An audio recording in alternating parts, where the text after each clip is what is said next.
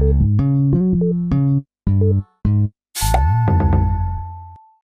うもからです。みそです。今週は2022年第35号の週刊誌のジャンプを読んでいきます。はい。はい、という形で今週もラグリー2をお送りしますが、えーちょっと最近いろいろと本当に体調不良がぶり返したり、病院にいきなり治したりとか、まあいろいろあります。収録、配信がやや遅れがちになっているのは、今週ぐらいまでで来週以降はもうちょっと早められるかなと思うんですが、ちょっと、えー更新が遅れてしまって申し訳ないなという感じなんですが、そのおかげで、今、収録土曜日、映画、ワンピースフィルムレッド、見てきましたよ。おー、僕はまだ見てないんですよね。いやー初回の午前中で見てきましたが本当に新宿の映画館はもう軒並みいい劇場が大体売り切れになっていて前日の前日のお昼ぐらいにはいやーすごかったですねいやいや、まあ、それだけ注目度高い作品ですしね。まあ、今年もなんか、ワンピース見れないのーって泣いてる子供がいないことを祈ってますよっていう。そんな子がいやまあ新宿を離れたところの映画館だったらまあ全然当日券は買えたりとかしたんでまあ見てきましたがいやーまあそれでもほぼ満席でまあ子供からおっさんまで まあおっさん代表として 行きましたが子供からおっさんまで幅広い年齢層男女それぞれの人たちで本当に満席の状態で本当にワンピースのなんでしょう凄さというのを改めて感じるような映画でしたね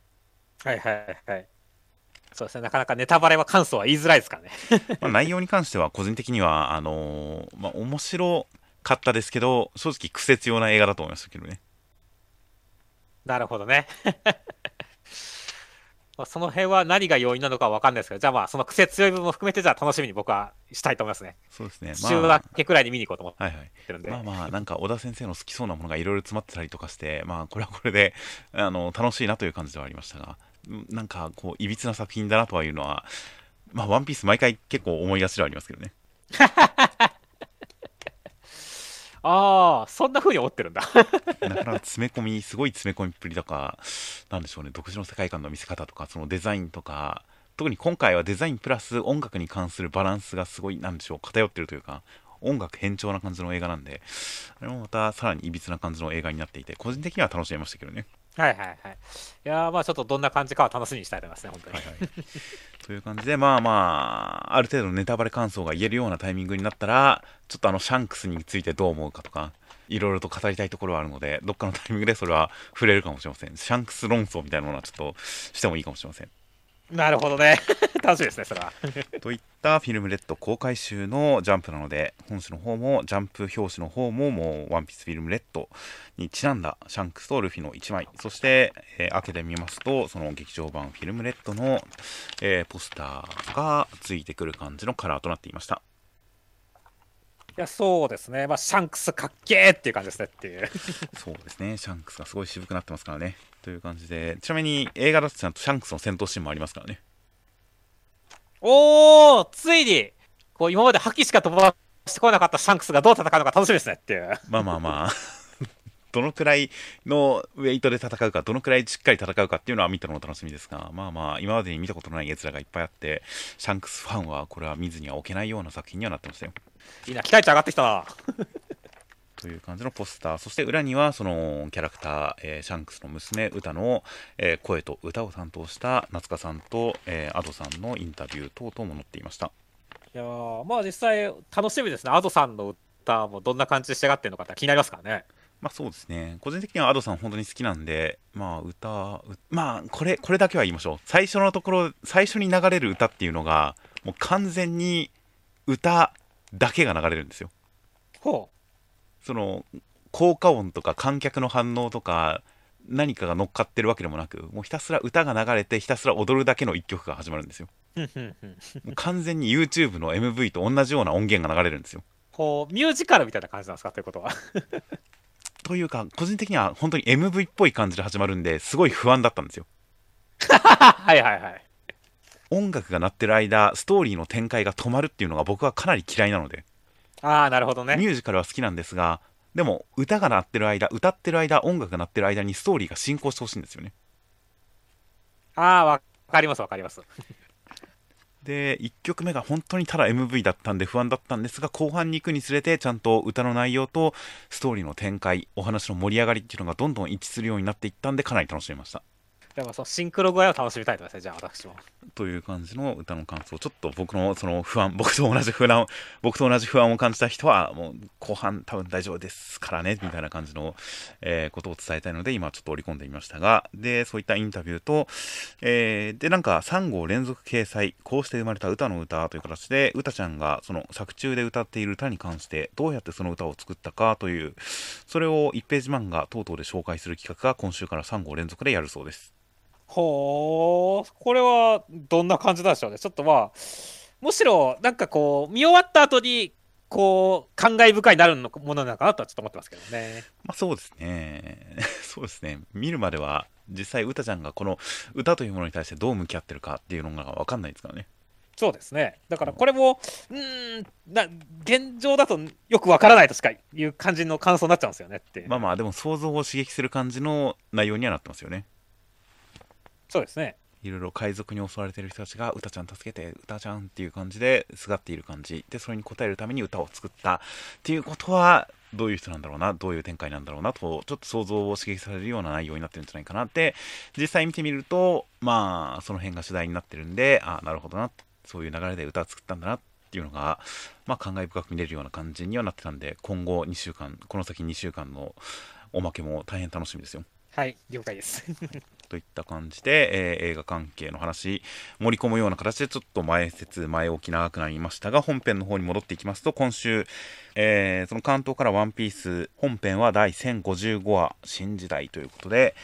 緑牛さんが、えーまあ、和の国を襲ってきてて大和さん抜きで麦わらの一味抜きでなんとか、えー耐えられなきゃダメだじゃないと安心して旅立てないということで桃之助くんが頑張ってホロフレスも使いこなして緑牛さんにダメージを負わせて緑牛さん本気になるかと思ったところでシャンクスの覇気が飛んできました。引き下がります。ルフィは懐かしい顔が浮かんだって喜んでます。そして和の国の地下には昔の和の国があって開国したらプルトンが解き放たれるそうですっていう展開でした。いやー、まずはね、桃之助の思いっていうのが、なんか先週僕が予想した通りというというかね、結構予想通りな感じで、あの、ね、旅立つ者に頼っていた拙者たち、この先、和の国守っていけるのだっていうのは良かったなと思いましたね。そうですねもう本当にさよならドラえもん展開でしたね そうですね。いや、でもね、そこでこう、ただ叫ぶだけじゃなくて、ね、桃之助がこう、ホロプレスというかね、あのちゃんと火をかけたっていうのはすごいなってましたねっていう。いやー確かにそこでの成長なんかすごい気持ちいいコマでしたねそこはそうだね。やっぱ緑牛さんにもヘッド溜まったから、やってやったぜかあったしねっていう。はいはいはい いやそして実際ね、その後こう、なんだろう、あの新しく目が生えてきて、大丈夫そうなことはやってるけれども、結構、緑牛さん自体もダメージ受けてるっぽい感じだったしねっていう。だそうなんですよねから、ここにもやっぱ、桃之助の成長を感じたし、ちょっとしたね、あの海軍大使だったら最初に荷が重いけど、ちょっとした敵くらいだったら全然大丈夫だって気になったしねって。はいはいはいいや本当にさすがこの先その名将軍として名を馳せるという桃之助君だけのことはありますよいやー、だからそこは良かったですし、そしてね、あのその後シャンクスが覇気を飛ばすってところでも、シャンクス超かっけえな、渋いなっていう感じで良かったですねって。そうですねもう覇気の使い方がなんか一人だけちょっと規模が違いますからねそうなんだよね。いやー、ちょっと、ちょっとレベルが違うんで、さっき本当に、あの、映画で戦うって時、本当にシャンクスの戦い楽しみなんだよ、俺っていう。まあちゃんと映画でも覇気ちゃんと飛ばしますからはいはい。なんか覇気でルフィもちゃんとシャンクスのこと感じ取ってますしねそうだね。ここだからちょっとね、こう、通じ合ってる感じでいいなって思ったし、あとはね、ちゃんと桃之助君たちが戦ってることを、こう、ゾロとかサンジとも含めてね、確認してるんだけども、まあ、あえてね、ピンチ誰まだ参加しない彼らの思いを汲んであげるってところは粋だなって思いましたね。そうですね。ここで本当に見守ってる。決して手は出さずに見守っている出番なしかやるじゃねえかみたいな感じのこの態度っていうのは本当に強者としてちょっとかっこいい感じがありましたね。そうですね。いやーだから本当にその、みんな桃之助君もね、格が上がったし、ル麦わら一も格が上がったし、シャンクスも格が上がったしっていう形でね、本当、緑牛さん以外はみんな格上がったなと思いましたねっていう。確かにそうですね、まあ、緑宮さんはなんかちょっと小悪党感が出てきましたね そうですね。シャンクスの覇気にビビってるわけではないんでしょうけども、ちょっとビビってる感出ちゃってるしね、これ。そうですねなんかちょっとへこへこしながら去っていった感じがしたんで確かに緑宮さんはちょっと格が下がる感じではありましたよそれだけまあね、ルフィたちも成長してるというかね、大人になってるというかね、そういうことですからいいですよっていう感じですね。まあそうですね。確かにルフィたちがすごいなんか導くものとして、これまではこう下から下から突き上げてくる感じでしたが、あくまでも上に君臨する人としての風格を感じさせる展開ではありましたね。そうですね。そして、何よりでも今週驚いたのは、あの、プルトンの秘密というかね、はいはいはい。あの、実はその、開国というのは古代兵器プルトンを解放することだったっていうところに関しては、マジでびっくりしたんだよねっていう。そうですね。いや、本当になんか、和の国がかつての都市を地下にし海底に沈めていて、それの解放のことが開国だっていう時点ですでにちょっとびっくりでしたし、それがプルトンの解放につながっていて、でおでんさんが開国するぞって言っていたのが兵器の解放を意味していた。一体何を考えていたんだろうかっていうのはなかなかすごく気になる伏線の張り方でしたね。いや、そうだね。だから、てっきりこう、謎が解けるもんだと思ったら、さらに謎が深まるというかね、お天さんは本当どんなことを考えてたんだみたいな形になるっていうのは、本当ワンピースの底力というか、底知れなさを感じるよねっていう。本当ですね。で、桃之助くんが、まあ、おでんさんのなんか書き残したものとか、あと、なんでしょう、あれはズニー社からなんか聞いたんでしたっけ？なんか一通り聞いた結果、け開国はやめるっていう決断に至ったわけですからね。そうですね。という感じで、まあ、今後もこの開国、プルトンというのがすごく大事な要素となってくるでしょうが、まずは本当に謎から始まる感じでしたね。そうですね。てか、本当にワンピース、次が最終章くらいで終わるんですかこれっていう。レベルだけどねっていう。そのために一回休んだんですから。まあね。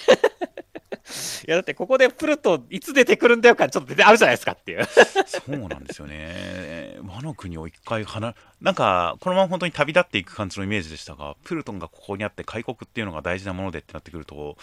和の国との関係性っていうのもここで終わりっていうことにならなそうですからね。そうなんだよね。いやー、だから本当にちょっと、マジでワンピースまだあと10年くらい続くんじゃないって気してきたよ、俺って。そうですね。小田先生だからやりかねない感じはありますが、いや、本当に今後の航路がどうなっていくのか、全く想像がつかない感じで、本当になんか後に後に置き去りにして、次の場所へ旅立っていくような、これまでの展開とは、また全然違った世界の広がり方がしていきそうな気がしますよね。そうですね。いやー、楽しみですね。そうですね、本当にルフィたちが今後どうするのか、どう旅立っていくのかも全くわからないんで、大変本当に謎ばっかりで気になる感じ、シャンクスたちとも今後どうなっていくのかわからない感じで、大変楽しみですよ。はい。ちなみに今週本誌読んだ段階だと、あのシャンクスの声が声優が池田修一さんなのも含めて、覇気ってニュータイプみたいだなと思ったんですが、はいはいはい、なるほど。確かに言われてみれば、そんなところありますね。キュピンって、シャンクスかみたいな感じのニュータイプっぽいなと思いましたが、劇場版を読んだら、ちょっと解釈が変わりました。それは何ですか、その覇気の効果音とかってことですか？いや、その覇気でお互いを感じ取る的なネタに関する印象っていうのが変わったなっていうお話なんで、ぜひ見た後に、えー、覇気は果たしてニュータイプ的なものなのかっていうのをちょっと考え、考えてくれなくてもいいですが、僕の言ってることが、えーどういうことなのか理解していただけたらなとは思いますよ。はい、わかりました。では続きましてが、坂本デイズの第81話、内容としましては、しんくん、えーデータバンクの情報を聞き出すために、佐藤田先生から一本取ることを目指します。暗殺許可証をもらいます。あきらちゃんと一緒に頑張ります。でも叶わないというところで、えー、なつきくんと、なつきくんも協力してくれるらしいですという展開でした。いやー、しんくんの挑戦に、あきらちゃんだけでなく、セバさんまで加わってくるっていうのは、すげえいいなって思いましたね。あそうですね。いや、本当なんか、すごいいいトリオ感を出してきましたよ、いきなり。いや、そうだね。まあ、もともとほら、坂本さんたちもこう、ね、トリオだったしね。はいはいだ。から、ここにこう、新たなね、新時代のトリオを完成だぜっていう感じがして、すごいいいよねっていう。そうですね。で、このなんかやれやれ感のある、ちょっと距離を置いていたけれど、自分の都合で参加してくる感じのこのキャラクター立ち位置も大変かっこいいですからね。そうですね、セバさん、かっこいいですね、これ。いやー、もしかしたら、アキラちゃんを偶然、あね、偶然こう、通りかかったり、こう、アキラちゃんを助けてくれるかもしれませんからね、セバさんっていう感じしますからね。僕はこれ普通に助けたのかなっていう認識でしたけどね。なるほどね。俺は逆に佐藤田先生がつもう一人不審者がいるからそっちの方投げとこって思ったのかもなと思ったんですけどね。あー、どっちもあり得る気がしますね、確かに。そうですね。いやー、というわけで、ほん本当に今回ね、でも、アキラちゃんの必殺技もね、あの、通じないというかね、道は見えてもダメだったっていうところで、本当にさらに佐藤田先生の格上がったんでね、はいはいいやー、どうやって一本取るか楽しいなってましたね。いや、本当ですね。これ私が殺される道だということで、まあ、しんくんもこの人の心が読めるという能力をどんどん発展させてきましたが、まあ、ここでさらにもう一段階上に行けそうな気もしますし、アキラちゃんのこのシャイニングロード的な能力っていうのもまた上に行きそうですし、それぞれのレベルアップがすごく楽しみになってくる展開ですね。そうですね、楽しみですね。そして、あと動機の部分に関してもね、アキラさんもこのおばさんを見つけたいっていうのは本当すごいわかることだし、あと本当にね、セバ君も真冬君がどうなったのかっていうところはすごい気になるところだからね、そこら辺の引きはいいなって思いましたね。そうですね。真冬くんから電話を受け取って事情が変わったっていうことですからね。そうですね。真冬くんが今、スラーさんとどういった関係性になっていて、今データバンクを欲しているのか、うーん、まさか破壊する側には立ってないと思うんですけどね、夏樹くんは。そうだね。俺もそっちではちょっと悲しいんでね、なんか守る方というかね、あの、ちゃんとした目的があってほしいなと思いますね。スラーさん側じゃない目的があってほしいなって思いますね。まあその辺も多少ちょっと疑いは残りつつ大変気になる展開にはなってますよそうですね。そして、あとはね、今週もやっぱ僕は先週から合気が好きだって言ってますんで、はい今回もなんか箸で 指グッてやって、ビキーってシンクを痛ましたりね、そういうちょっとしたこう変わった合気があったのは楽しくてよかったです。そうですね。この辺の本当生活と暗殺がくっついている結びついている感じの描写っていうのは坂本で言いづらしかったですしそんな中でも本当に佐藤田先生のこのなんでしょうね佇まい少年漫画になかなかいないくらいのおばちゃん描写ですからねそうですね。なかなかこの年代の女性ってやっぱりデフォルメに落とし込んだりするのが難しいんですかね。あんまり見ないですよね少年漫画で。そうだね。もうちょっとさらにこう、ババア感というかね、そうなんですよ。あの、年を一気に老けさせてくる感じだけど、佐藤田先生はもうちょっと若いとも違うけど、確かになんかこう、すごい、いい感じに年取ってる感あるからね。なかなか他の漫画で見ない年代感を出してきててそれがこのなんでしょうねそのキャラクター性を含めた上でのアクションをしてるっていうあたりがその坂本デイズという作品の懐の広さを感じられて大変楽しいですね話ですね。いやーこういうキャラが出せるっていうかなんか老け老けキャラ好きなんだろうな鈴木先生っていう感じはすごくしてはいますよ わあわあわあ、高村さんとかもそうだしねっていう。田村さんとかもそうですしやっぱおじちゃんとかおばちゃんとかの書き込みなんか書き慣れた感じはすごいですからねいつもそうですね。モブとかでも。いやーなんで佐藤田先生、本当に なかなか他で見ないキャラクターで、いやー、まあ、この先の活躍も大変楽しみですよ。楽しみですね。では続きましてが、呪術廻戦の第192話、内容としましては、えー直哉さんが変態したんで、えー打ち貫いたんですが、ダメでしたっていう展開でした。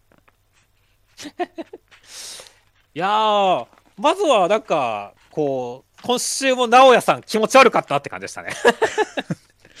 いやー、なんか顔が出てきた瞬間だけ伸びてるのかと思いきや、伸びてる状態の顔がデフォルトだったんですね。そうなんだよね。だから、芋虫よりもなんか余計にこう、おぞましい感じ？はい。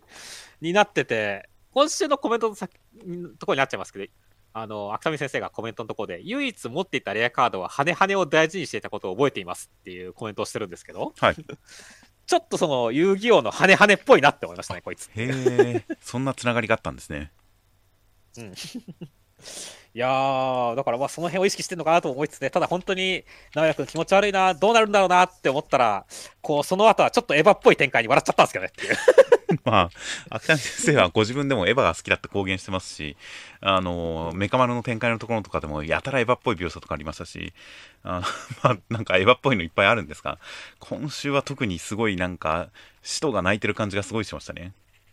そうですね。あーって、あのなんか、ボーンって燃えて、この後十字架に燃え上がるんじゃないかっていうぐらいエヴァっぽかったですね。そうですね。しかしそこから出てきたのは、こう、なんか、謎の、これはまたこれで怖い骸骨さんだったって感じですからね。はいはいはい。いやー、ちょっとどんな感じなんですかね。てっきりこう、超的なものになると思ったからね、結構意外性があったし、まだでもこれ、最終形態なんですかね、これって。そうなんですよね。芋虫っぽかったから蝶になるんじゃないかっていうのは先週から話してて、確かにその方向性を予想はしていたんですが、今週のこれ、あの少なくともうにょうにょが伸びてない状態の形を見ると、めちゃくちゃさなぎっぽいんですよね、形が。そうだね。だから確かに、まあ、すでにその後手足がうにょって伸びてきて変身してる感じではありますんで、まあ、こっからこの伸びていく感じでもしかしたらシルエットが変わっていくのかもしれませんがなんかまだ先がありそうな感じは少ししましたねそうなんだよね。だからまあ、直哉くんがどんどんキモくなっていくっていうって、生前のあの、かっこいい顔だけは取り柄だった男だったのに、どうなんだっていうのは、すごい気になりますねっていうですね。やたらなんか顔がいいイメージのあった直哉さんですからね、うん。まあ芋虫に比べたら気持ち悪くないですけどね個人的には。まあね、気持ち悪くはないけどちょっと人間離れはしましたね。そうですね。あとは本当に、のりとしさん、死んでないでほしいなって思いましたね。そうですねマキさんも別に助けに入れてるわけじゃないみたいですからねそうなんだよね。いやー、まあでも、直哉くんはこの術式術式嫌いだからねっていう。はいはい それは本気で殴ってくるわって感じですからね。まあ、そうですね鮮血だってこのあの輸血パッケージを使うことによってこの距離でこの威力で放てるってなったらそりゃすごいですからねそうなんだよね。だから、お、直哉さんやるじゃんねじゃあ、のりとしやるやんけって見直したんだけどねっていう。そうですねでもちょっと退場の可能性もありますねそうなんだよね。ただね、死んでほしくはないんだよね。結構俺は、ゲトウさん、まあ、賢者さんに、こう、何もかも奪われたノリトシ君かわいそうすぎるんでっていう。はいはい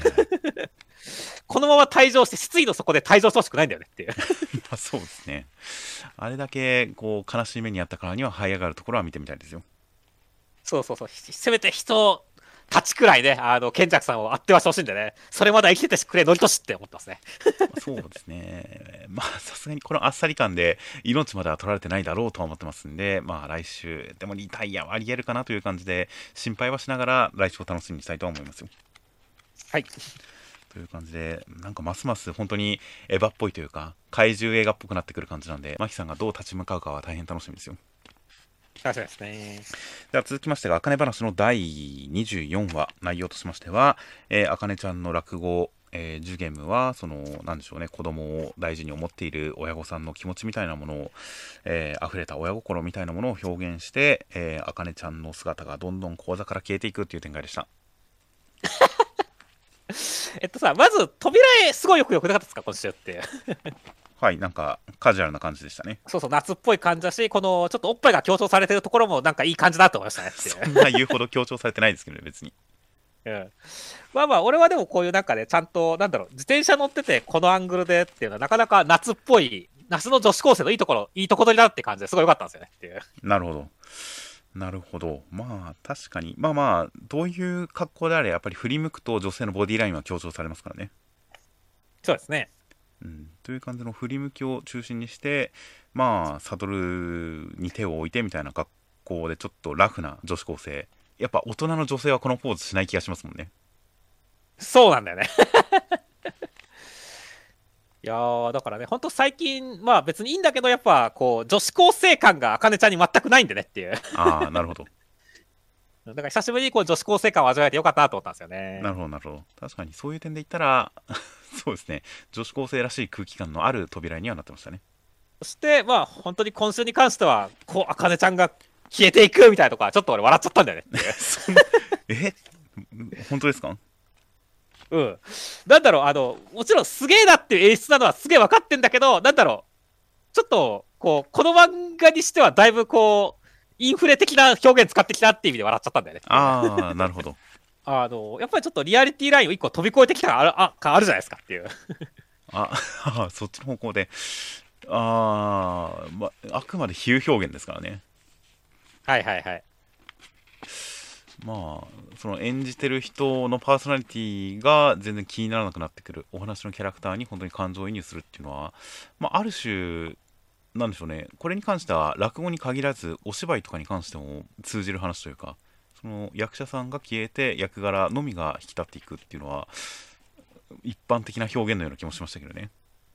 はいはいはい。まあ、確かにね、だから別に俺もあの文句を言ってるわけじゃなくて、まあ、理由として、この話の展開が丁寧だしね、あのなるほど、存在が消えていくくらい、存在がもう薄くなっていくくらいで話にみんな入ってきてるんだっていうのは伝わってきましたけどね、ちゃんとっていう、はいはいそこら辺は。まあそうまあまあそうですね確かに役者だとその人に憑依っていう感じですが、まあ、これはお話なんで本当にその世界自体が際立って感じられるっていう形の表現ですからねそうですね。まあまあ、うん、そうですねわかる感じだなと思いました僕はそうそうそう。だからちょっとその前のね、あのちゃんとジュゲームの名前の説明のところとかもちゃんとこう豆知識があるしねっていう。はいはいはいだからすごい丁寧だったし、まあ、我々も本当にね、ジュゲムって、まあ、どんな話だっけっていうところに対してね、ちゃんとこう知的好奇心をくすぐられる感じでよかったですねっていう、そのあたりの。まあそうですね確かにジュゲム本当にあのジュゲムジュゲム5個の素敵であの一連の名前だけはすごい有名ですが普通にお話で聞くとこのえーまあそうですね前座さんが短い時間でやるときはここの辺軽く飛ばしたりとかもしますが名前の由来とか軽く飛ばしたりもしますがちゃんとしたある程度の時間でやるときにはこの名前の由来必ずやりますからねはいはいはい。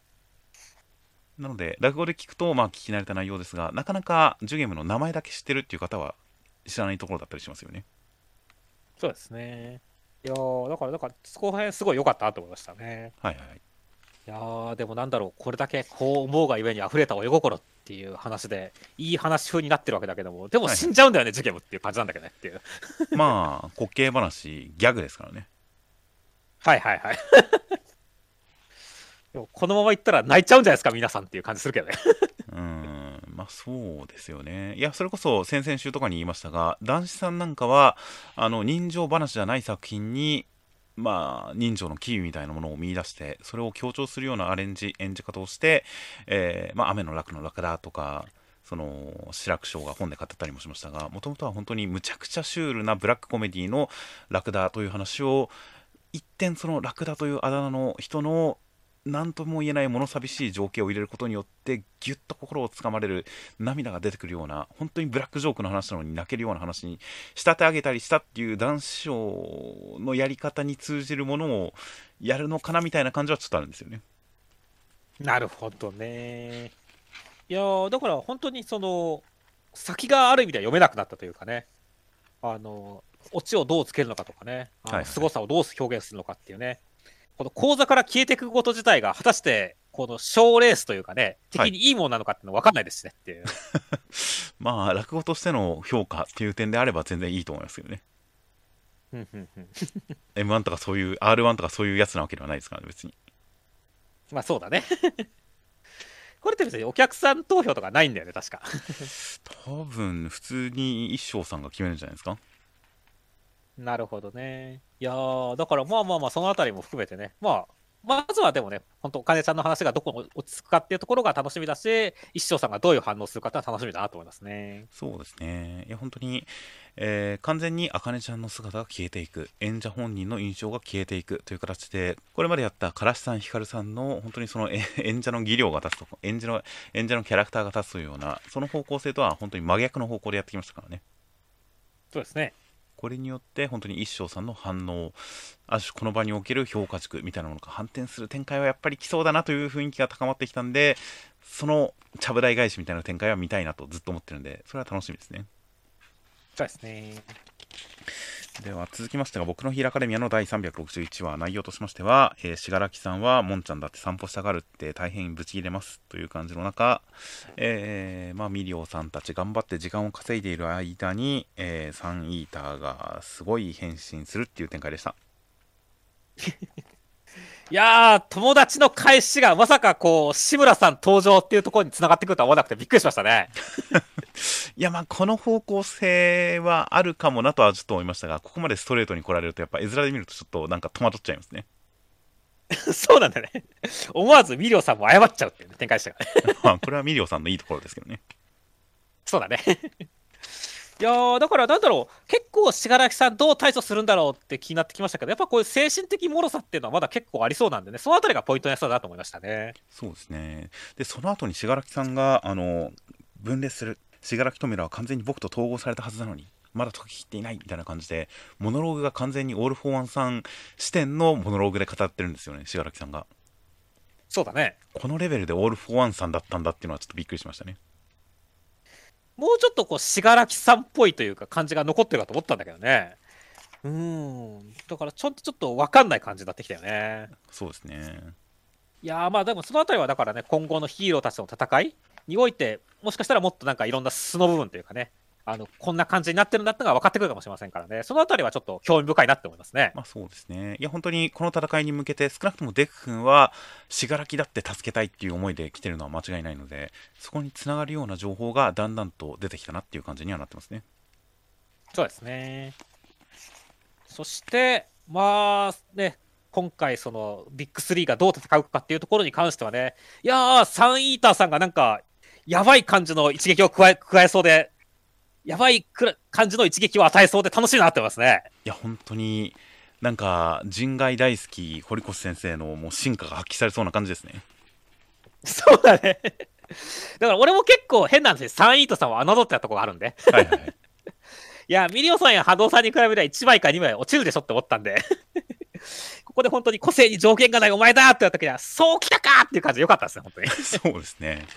上限がない今もう本当に表現次第だって所詮は食べてるものですからねそうですね。食べてるものがくっついてるだけなんでんやっぱりいくらくっついてもそんなすごくなるのっていう感じですがこの言い方によってあきっとすごくなるんだなっていう感じがしましたからねそうですね。この辺の演出うまいですし、やっぱまあサンイーターですからね、あの太陽を食らうもんですからっていうね。はいはい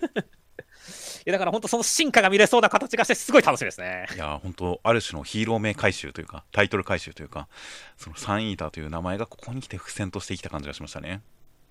そうですね。いやという感じなので本当に堀越先生、まあ、いろんな絵的ななんでしょう実力絵的な凄さ凄みっていうのはいろんな方面で発揮されてきましたがそれのある種ちょっとこれまでにはなかった方向性での極致が見れそうな感じで絵的な楽しみもすごいですよいや、そうですね。すでになんか、まがまがしい感じになってますからそうね。ですね見たことない絵が見れそうっていう期待が大変高まっていますはい。では続きましてが、えー連載再開という形でメッセージ等々もありましたブラッククローバーセンターカラーです、えーセンターカラーはアスタ君とユノ君が2人して歩み出す歩み出す魔法帝への道パーンっていう感じの輝かしい一枚でした いや、ほんとそうだね。すげえ輝かしいよね、これ。い 輝かしいしもう決め顔バーンっていう感じでしたねや、そうですね。いやー、どうでしょうね。ほあの、田畑先生のコメントで、これから朝ちゃんは法廷に向けてさらなる困難に立ち向かっていきますっていうね。はい、はいいや、さらなる困難って今までの困難も結構やばいよって感じですからね。そうですねまあでもさらなる困難に立ち向かうんですよいや、そうですね。まあでも、アスタ君とユノ君ならやってくれるっていう期待値ありますからね。そうですね。いや、本当もう最終章もこの2人がきっと活躍してくれるに違いないという感じの扉絵から中身としましては第332話で、えーアスタ君シスターに告白したが振られましたが魔法帝が来ましたという展開でした。っていうか、まずさ、最初にこの、いきなりルチフェロさんがやられてるところ、マジビビったよね、これ。まあ、ダメージ自体は、あの、アスタ君たちにやられたダメージってことじゃないですか。まあね、半身、でも半身をアスタ君たちがなんとか倒したっていうところで、でも魔法帝、その半身を一人で単独撃破ってことですかねっていう。ああ、そっか、これ、魔法帝やってきただけじゃなくて、ちゃんとぶちのめしてたんですね。そうですよ、これ。あ確かに、確かに、確かにそうですね。いやー、だから、ちょっとやべえなって、しかも心臓まで手に入れちゃってっていう展開ですからねってはいはい。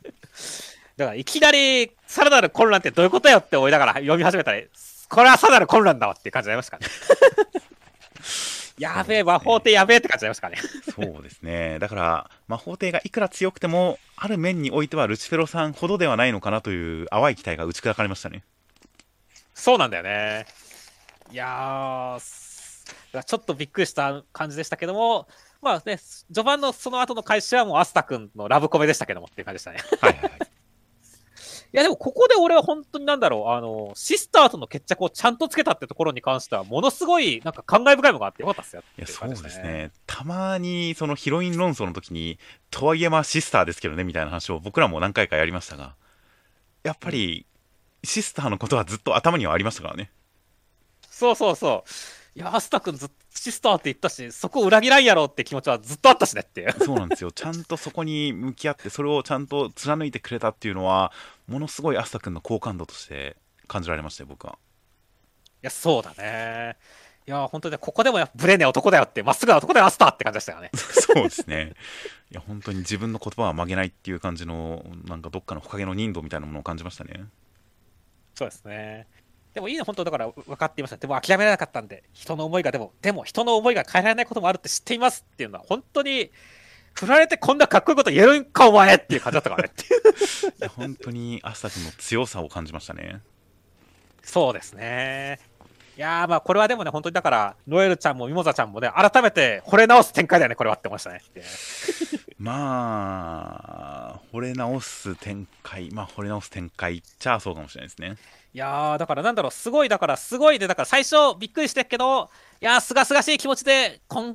今週は終えられそうだぜって思ったら、最後に魔法手ができても、ここで来んじゃねえよ、おめえって感じでしたね。そうですね。いやー、想像していなかったテンポ感できましたね。そうなんだね。しかも、セリフが到達おめでとう、これが君の終着点だっていうのが、ものすごい不穏じゃないですかそうですね。えーこれが、えーだって、アスタ君結婚するんだよ、これからって思いましたからね。いや、本当にね、いや、だから、ちょっとなんか、なんか来週あたり、アスタ君が殺されてもびっくりしないよ、これはって思いましたって。いや、本当に魔法帝になりますっていうのに対して、シスターがこれまでずっと言えなかった、あなたならきっとなれるわっていうのをついに言えた、言えたこれまで言えなくてごめんねっていう気持ちで言ったっていうところで、本当に、ある種の達成感に包まれたところで、そのさ達成感がすごい嫌な気持ちになりましたからね。そうなんだよね。いやー、だから本当に連載再開からアクセル全開フルスロットルなブラックローバーって感じでしたからね。本当に、ここで勢い、このダッシュ、加速をつける感じっていうのは、もうさすがでしたよ。いやそしてまあ1年経ってね、本当ヤミさんとかね、シャーロットさんの関係も変化しなかったらびっくりしましたけどっていうね。そうですね。これ、シャーロットさんとヤミさんの関係性の話から、アスタ君たちのラブコメにつなげていく展開はうまかったんですけどね。うまかったですけどね。まあでもちゃんとだから本当にね、恋愛方面も蹴りつけるぜっていうね、だから最終的なヒロインが、ノエルちゃんなのか、ミモザちゃんなのかってとこも決着つけてくれるでしょうからね、楽しみですねっていう。まあ、そうですね。いや、本当最終章、魔法帝に至る道であると同時に、アスタ君のこの結婚への道かもしれないなという感じの始まりとして、ま あ期待は高まりましたよ。そうですねという感じで、本当、いやー、ブラッククローバー、そう、ブラッククローバー、しばらく救済だったけれど、確かに思ったよりテンポが速い、思ったより派手っていう、これがブラッククローバーだったなっていうのを改めて感じさせる1話でしたよ。そうですね。毎回テンポが想像の1.5倍でしたからね、言われてみれば。そう。言われてみればそうだね。いや、本当、ブラッククローバーってこういう作品だったなという感じで、本当に最終章、大変楽しみです。では続きましてが、ウィッチウォッチの第72話、内容としましては、えーね、モイ君たちの家のところに家に倉持桃さん、通称もちさん19歳、年上の豊満な女性がやってきました。ニコちゃんを守ってくれるそうです。瞬間移動が使えます。使ったら痩せます。っていう展開でした。いやー、背が高くて豊満な女性、篠原先生の性癖なんだって思いましたねっていう。まあ性癖がどれかは分かんないですが、篠原先生の中で、こう、一ジャンルを占めてる感じはしますよね。そうですね。そしていっぱい食べるっていうね。はいはい。いっぱい食べるキャラ、篠原先生絶対好きだからね。ああ、それは確かに、まあ、どこまでが篠原先生の好みかは分かりませんが、少なくとも篠原先生作品ではよく見かける感じですね。まあまあまあ、僕もこういうタイプの女性好きですし、はいはいはい。同居に関してはちょっとびっくりしちゃいましたけども、まあ全然ありだなって思いましたね。まあ、結局これは同居はしないってことですよね。じゃあ近くに頼りになる女性って言ってるから、てっきり同居展開かと思ったけど、いるんじゃないですか、これはっていう。近く、近くでそれとも、で見守ってくれるってことなのかまあ、なんか、近所に住むんじゃないですか？確かに、すモイ君が必要ないって言った後に結論は、なだから家事とかはモイ君が全部やるけれども、あの、ね、サポート役としていてほしいっていうことなのかなと思ったんだよね。なるほど、同居、あ同居 OK したのか NG だったのか、僕はなんか同居にしない流れなのかなと思って読んでましたが、改めて読むと、結論に対し対して、なんか、はっきり明言はしてないんですね。そうだね。だから俺はまあ同居展開かなっていうふうに読んだんですけどね。あー、なるほど。それはちょっと、言われて読み直してもよくわどちらかよくわからないところがあるんで、ちょっと来週が楽しみではありますね。いや、そうですね。そして、こう、まあ、同居する展開だとすると、俺はこの、ももさんが常になんか、肩にインコというか鳥を乗せてるじゃないですかっていう。はいはいはい。これがすごい気になってて、なんだこいつは、なんだこいつはって、ロブルッチかって思いながら読んで見てたんで、はい、ほら、ルッチといえばまあ裏切り者じゃないですかっていう。なるほうん、だから裏切り者の伏線なんじゃないかってちょっとびっくりしてる、ビビってるんですよねっていう。ど。なるほど。なんか体重を教えてくれますけどね、このインコ。そうなんで、これもちょっとびっくりしたね。てか、途中までこいつ何のためにいるんだろう、本体かって思ってたけど、体重計なんかいって感じだった。そうですね、48キロっていう。やっぱり、その魔力量イコール体重なんで、やっぱそれを管理するのは大切ですよね。まあ、そりゃそうだけどね。なんでインコやねんって思うけどね。これ途中でお菓子を取りに行ってる最中なんかインコがいなくなってるんですよねうんうん、そうですね。だから常に一緒にいるわけではないのかもしれないんですけどねはいはい。まあそうだね。この時はと、まあ、瞬間移動しちゃったからどっか飛んでいなくなってるとかそういう感じかもしれませんからね。そうですねなんかたまにいなくなって書き忘れなのかどうかわかりませんがたまにいなくなってるんで、まあ必ずしも常にいるわけじゃなくて一緒にいたり離れたりしてるんだとは思うんですけどねまあまあ意外とマスコットキャラみたいにいなかったんで、まあそれ化する感じも、それ化する感じなのかもしれませんねっていう。まあそうですね。いや、本当に、なんか、インコがよりいろいろ喋り出したら、キャラクター広がりそうな感じはしますよね。そうですね。そしてその果てが裏切り者じゃないといいなって思いますね。ま あなるほど。まあ、確かに今週冒頭で登場してきて、ニコちゃんを助けるためにちょっと修行してきて、お母さんに頼まれてみたいなことを言ってる段階ではかなり怪しかったですからね。そうなんだよね。なので、その後の展開で、まあまあ仲間なのかなという感じで納得はできましたが、まあ、登場の仕方に関しては裏切り者でもおかしくない感じではあったんで、まあ、今後の展開次第ではどうなってもおかしくないっちゃおかしくないですね。そうですね。まあまあでも本当に華やかさが1個増えた感じはいいですよねって感じでしたね。はいはい。いや、本当に個人的にニコちゃんは、なんでしょうね、か、可愛いなとは思いつつ、なんか、グッとくる感じではなかったんですが。なん、なんでしょうね、やっぱり、ちょっと、め、迷惑者の感じが強いというか、なんでしょうね。人間として可愛いけど、女の子として可愛いとはそんなに思わなかったんですか？ほう。でもまあ、桃地さんは普通に女性として魅力的だと思いましたからね。確かにニコちゃんはちょっとギャグキャラとか合うからねっていう。そうなんですよね。なんか視点キャラになっちゃってますね、ニコちゃんが。うん。という感じも含めて、あんまりニコちゃんに本当に女の子らしい魅力、グッとくるみたいな感じはそんなに、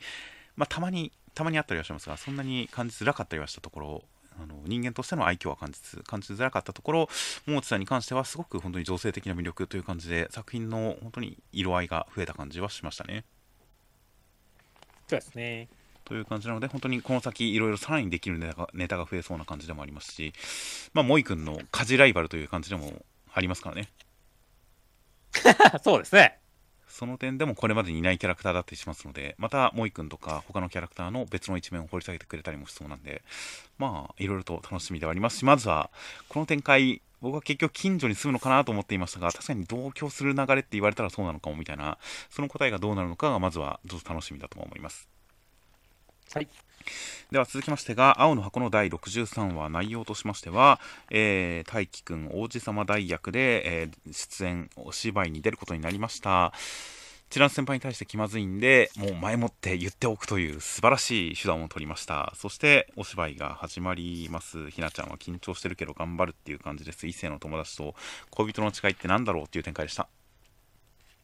いやー、今は親友として全力で力を貸してよっていうひなちゃんは可愛いなって思いましたけども、同時にこれで勝てるのかっていう気持ちにもなりましたねっていう。いやいや、この断れない感じの流れを出すのが、そういう策なんじゃないですか。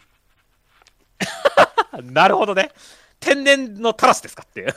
今は親友として力を貸してよってそのもう本当に断れないし正当性しかないじゃないですかっまあ、その通りですね。ていうこれでまずは親友という名目立場でもいいからとにかく距離を縮めて引き込もうというそういう素晴らしい策ですよこれはなるほど、なるほど。いやー、白焼き姫というよりかは魔女の香りがしますねっていう。いやいやいやいやもうそれがもう女性としての本当に素晴らしい魅力なんですよそういうところがなるほど、なるほど。いや、まあ、でも、実際本当にその、まあ、今回すごいその親友感というかね、はいはいはい あの、すごいやっぱり仲がいいし、こう、お互い信頼し合ってる感っていうのは、この二人から伝わってくるじゃないですか。周りもそれを受け取ってるしっていうね。そうですね最近ひなちゃんが告白して以降はかなりなんかギクシャクしてる感じが続いていましたが今週は久々に2人がラフな感じで話しててなんか改めて仲の良さが感じられる展開になってましたねそうそうそう。だからまあ確かに、これこそがひなちゃんの突破口だっていう感じは確かにするんだよね。はいはいはい だからまあこの仲の良さをまあうまいこと生かして千夏先輩に差をつけてやろう。そそれがこの劇だぜっていう形でまあひなちゃんの頑張りというかね。どんなハプニングが起こるのかって楽しみだなと思いますね。そうですね。キスシーン。いやでもここに至るまでの流れで大輝くんがちゃんと前もって事情を全て千奈先輩に説明するというラブコメ主人公らしからぬ配慮ができているところに僕は大輝お前やればできるじゃないかっていう感じになりましたね。まあ確かにね、あのへ下手な誤解を生まずに済むっていうところもそうだし、ただ千夏先輩はちょっと顔曇ってんだけどねっていう。まあ考え込んではいますがでも結果千夏先輩が大輝くんあの猪俣くんお芝居出るらしいよみたいなこと言ってえでもなんでそれを狩野さんが知ってるのみたいな感じでこの空気になる感じ匂わせになってる感じこれは僕は千夏先輩はちょっとこれはわざとなのかどうかはわからないけれどこの匂わせムーブはいいなと思いましたよなるほどね。確かにそういうところあるのかわかんないけど、まあ確かにちょっとあるかもしれない、それ。ちょっとこうあのこっそり仲のいい異性とかの話題が仲間内で出た時にああでも何さん何々らしいですよみたいな感じでちょっとマウント取っていく感じとかあったりするじゃないですか なるほど、なるほど。ああいう空気があっていいですねうん、いいですね。そして、その展開の後に、唐突にくす玉の話出てくるじゃないですかっていう。はいはいはいこれ絶対くす玉落ちてきて、あの大輝くんとひなちゃんキスしちゃう展開だろうって気するよね。そうですねありありとその情景が脳裏に浮かびましたねうん。いやー、まあちょっと本当にそうなことかわかんないけども、そうなった時に果たして会場はどうなってしまうのか、大輝くんとひなちゃんはどうなってしまうのか、千夏先輩はどうなってしまうのかっていうのが楽しみでしょうがないですね。っていう。まあ、そうですね。そうですね。いやーそうですね。千夏先輩いいな。千夏先輩に動揺してほしいですね。やっぱりずっと圧勝感があるんでね、この辺でちょっと一回ひなちゃんで脅かしてほしいですから、千夏先輩をっていう。まあ結果動揺しちゃったらそれはそれでまた千夏先輩の魅力を引き出すことになっちゃうんですけどね。まあ、それはそうね。まあそれはしょうがない。それはしょうがない。作用と反作用というものがありますからそれはまあしょうがないですよまあそうですね。いやーというわけで、まあ、どんなハプニングが起こるか楽しみですねっていう。まあそうですねちなみに恋人とあの友達の違いは何ですか？一言で表すのはすごい難しいですけど、やっぱりあれじゃないですか。キスしたいかしたくないかとかじゃないですか。えええ結構広くないですかそれ？ああ、まあ確かにペットとかにもキスしたくなるからな。いやーというか、うんあのいや普通に異性の友達でキスしたい人はいいてもおかしくないんじゃないですか？まあ、でも俺はあんまりそういうのないけどな。友達は友達でなんか、あんまりそういう気持ちにならないけどな。ほう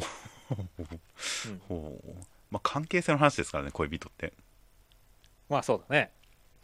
いやーなので僕はこれを読んだ瞬間に僕の中ではもう明確に答えがあるんですよほう。お互いが恋人であるという自覚があるかどうかですねああ、なるほどね。100%自覚の問題です僕の中ではこれが夫婦とかだったら法律も絡んできますし親子とかいう感じだとその法律プラスさらに生物学的な問題とかも絡んできますが恋人に関しては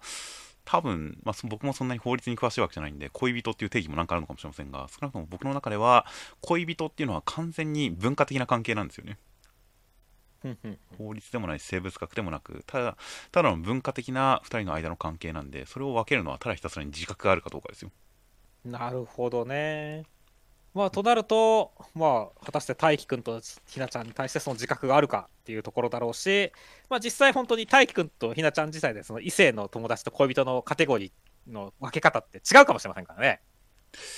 まあそうですね。でもまあ僕の中では完全にそこが線引きと決まっているのでなのでここで異性の友達と恋人の違いってなんだろうみたいな感じでなんか迷ってる悩んでる感じの子供たちを見てああ若いな。まだまだ青いなって思いましたよ。いやーまあでもそこをこう定義していくのがこう成長していくってことじゃないですかっていう。まあまあそこの青さがいい意味で青いなと思ってますよ僕は はいはいはい。そうですね。まあまあじゃあそのやっぱ青の箱ですからね、青いのどんどん出していきましょうってことですよっていう。そうなんですよ大人になるともう別にたとえセックスしてようと自覚がなければ恋人じゃないですからね まあまあ、それはね、セックスフレンドみたいな感じになりますからね。たとえもう言ってしまえばこ子供がいようと一緒に住んでようと自分たちは恋人であるという自覚がなければ恋人ではないというのが僕の中の結論なのでもうそういったすれた結論に至ってしまっていますが彼らは全然そんなことがないという感じでこれは親友なのかこれは友情なのか、えー恋人なのかっていうのに悩んだりしているその感じのあの青さとフラフラしてる感じというのを楽しみたいなとは思いましたよ。はいでは続きましてが読み切りです。転職きて転職してきた霊媒師が挑むのは異業種霊媒サスペンス読み切りセンターから47ページ霊媒師の心理学桜井達樹先生という形で、えー、桜井先生1999年10月22日生まれ22歳ですね今。ほうまあ世紀末というかね1999年といえばね恐怖の大王が降ってくる年ですからね。はい、はい、い。やまあだからもしかしたら恐怖の大王は五木先生だったかもしれません。恐怖の大王は辰木先生だったかもしれませんねっていう。1999年7の月とかだった気もしますけどね。まあそうですね。諸説によってはまあ7の月も果たして7の月なのかってのはありますからっていう。まあそうですね。世紀末生まれの桜井先生好きな漫画「進撃の巨人鋼の錬金術師ナルト」なかなか変わってますね。いやでもどれも少年漫画、まあ、進撃の巨人は難しいかもしれないけど少年漫画の堂々じゃないですかっていう、まあ、王道王道の中でもちょっとまあハードめな話がやっぱり好きなのかもしれないですね。影のある話がああ、なるほどね。そうかもしれませんね。ナルトはまあ、そこまで鍵があるかわかんないですが。といった感じの桜井先生の作品、中身としましては、転職してきた、えー、霊媒師の先輩とその後輩のゆかりちゃんが、えー、まあ、除霊を仕事になりわいにしています。最近、霊がいっぱいいて怪しいっていう感じで、それをやっている霊媒師を見つけました。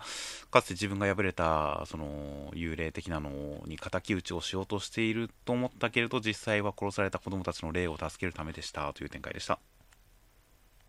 いやー、普通に面白かったっすね。普通に、僕はもう普通にをつけないレベルで面白かったですよ。いや、そうですね。あの、まず最初のこのワンアイデアというかさ、あの、霊媒師もまあ生前生きてたし、心があるから、こう、心理学というか、聞くっていうところに関しては、このワンアイデアだけですげえ素晴らしいなって思いましたからね。そうですね。意外とありそうでなかったというか、ん心理学用語、何々効果だよみたいなことを言いながら条例するキャラクターって、しかもそれを中核にしてそれをずっとやり続けるキャラクターってなかなか印象にないんですごい新しいなという感じがしてよかったですね。いやすごい良かったですね。そしてこのドラマ自体もこう2点3点していくというかね、はいはい、あの展開が読めない感じになっていくっていうところに関してはすごいだから先が読めなかった。そして終わったらすごいこうなんだろうしみじみできたっていうところに関してはめちゃくちゃ構成力のある作家さんだと思いましたね本当に。そうですね。で回想シーンでなんかこの先輩がかつて詐欺師の両親育てられてそれを警察に売り渡してみたいなお話とかこの辺のバックボーンも中二感があって嫌いじゃなかったですよ。そうですねいやだからなんだろう、本当に話の作り方とか、そうさっき言ったワンアイデア的なところに関しては、もう褒めるところしかねえなっていう感じですからねっていう。そうですね。なんか、こう、ちょっと派手すぎない感じ、抑えめな感じのテンションっていうのが、少年漫画っぽくない感じにはなっていますが、まあ、本当になんか、作品の底を流れてる、根っこを通ってる感じのお話、展開に関しては、すごく僕好みではありましたよ。そうですね。やちゃんとその熱いものもありましたしってね、なんか、はいはいはい、あの主人公の中にっていう、はいはいはい、だからそこはすごい良かったし、本当にまあ人情話というかね、すごいやっぱこの花火の情景をいな、ね、花火の光景を映しながら、こういろいろね、心情を吐露したりするところとか、はいはい、ぐっときましたからねっていう。いや、だから本当に、あのすごい面白かったですよ。いやそうですね。いや、本当この主人公のなんか、トラウマ克服人間欠陥系ちょっと病的人助けする主人公好きなんですよね。うんうん、という感じなので大変好みの感じで。なのでなんか戦闘の見た目、まあ、お札とかがすごく特徴的な感じにはなっていましたがなんか戦闘の見た目とかアクションとか絵作りに関してもっとこう特有のものがあったらさらに漫画としてなんか新しい価値も手に入れられるのかなと思ったりもしましたがなんか本当にこの根幹のところ作品の基本のところはすごく好印象でしたよ。え本当そうですね。確かにそのアクション的なところにもっとけれんみというかね。派手さがあったりするとなお良かったですけども、まあ、そこはだってまあ成長していくと思うんだよ普通にっていう。はい、はい、まだ若いですから。だから本当にねでも本当にそのなかなかこういうすごいちゃんとした構成っていうのはなかなか身につくようで身につかないものだと思うからね。はいはい、はいやそこがちゃんとしただけでも期待大だなと思いますね。まあそうですね。いや本当にあの脚本ってなんか比重としてはやっぱストーリーが少なくとも半分作品の価値の半分くらいは決めると僕は思ってますから。うん、そこのところがちゃんとこう土台が築かれてるっていうのは本当にすごく先々に対する期待が持てるなという感じでしたね。そうですね。いくらストーリー以外が良くてもストーリーがあれだったらあれだなと思っちゃったりしますからね そうなんだよね。逆に多少ストーリー以外のところにあらがってもストーリーがいいとやっぱり好きだなと思いますからねうん。そういうところで本当にすごそく大事なところが揃ってる感じのする作品ではありましたよいや、本当にだからね、まあ話も良かったし、キャラクターもちゃんと立ったしっていうね、感じで良かったです。先輩も、ゆかりちゃんも立ったかしね、そこはすごい良かったですよね。そうですねゆかりちゃんがあの友達として聞くって急にこうタメ口になるあたりとかはすごく印象的な展開ではあったんでここをややこのページ数の中で唐突感がなくはなかったんでこの辺の関係性をもっと味わえるような感じのお話も読みたいなと思いましたよそうですね。これをもっと長い尺で読めたらこの急にタメ口になる感じ。このタメ口と後輩言葉の使い分けとかこの表情の切り替えとかこの辺をもっと味わい深く読めたんだろうなもっと長い展開だったらみたいな感じもあったんでその辺のなんかすごいやりたいものとその根幹肝のところはすごく伝わってくる感じがあったんでいやー、うん。本当に桜井先生の次の作品今後の作品すごく読みたいなと思いましたよそうですね、楽しみですね。では続きましてが僕とロボコの第99話内容としましてはサッカーしたっていうお話でしたい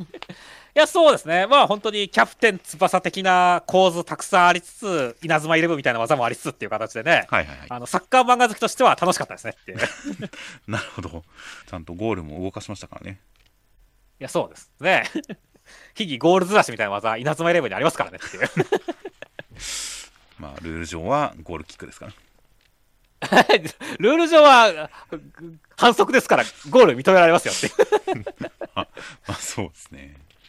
そういうスーパーグレートゴールキーパーガチゴリラでしたしね。そうですね。まあ SGGK に関しては本当にスーパーグレートゴールキーパーっていうのは若林君の異名ですからね。その後に GG がつくとすごい G が多いなっていう感じが発見でしたね。そうですね。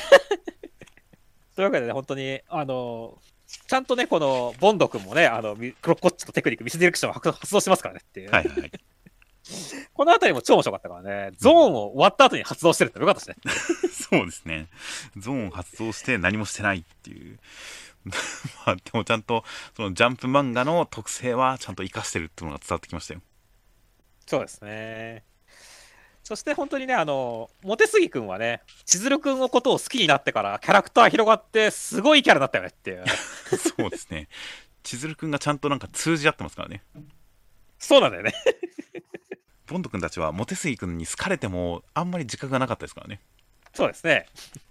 だけど、千鶴君はちゃんとそれを受け止めて答えてくれるからね、いや、はいこれは好きになっちゃうよねって思うからね。そうですね。ちゃんと受け手が存在することによって確かにモテスギモテスギ君のキャラクターが一方通行で終わらない感じになってちゃんと なんか関係性になってるなっていう感じがしましたよ。そうですね。そして、ちゃんとね、ボンド君への愛も忘れてなかったからこそ、ボンド君のミスディレクションをね、こう、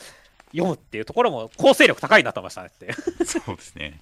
まあまあちゃんとそれぞれのキャラクターがちゃんとキャラクターの特性に見合った特技で試合を展開してましたね。そうですね。いや、だから楽しかったですよ、本当に。まあそうですね。本当何か すごい日常会っていう感じの日常会でした。はい。では続きましてが、えーセンターカラーです集うゴールドランクスパイ協会編超白熱センターカラーユザクさんちの大作戦という形でセンターカラーは、えースパイの休日という感じで京一郎さんと甲斐さんの1枚でしたいや、そうですね。カイさん、こんな食べるキャラだったんですねっていう意外性がありましたね。確かにいつもなんかつまんでるイメージはありましたがあんまり大食いっていうほどのイメージはなかったんですけどねうん。そうなんですよね。だから、すげえた食ってんだ、こいつって思ったんで、いや、意外性あってよかったですね、そうですね 京一郎さんがドリンクのみなのに対して甲斐さんに関してはもうセットを23個頼んでますからね一人で全部食ってるんだって感じですからね。はいはいはい。という感じで、なかなか すごい、なんでしょうね、本当に普段の、えーカラーとか本編では見れないようなカジュアルファッションというんで、決めてる感じが、またなんか新しい一枚でよかったですね。そうですね。といった感じの、えーセンターカラー、中身としましては、第140話で、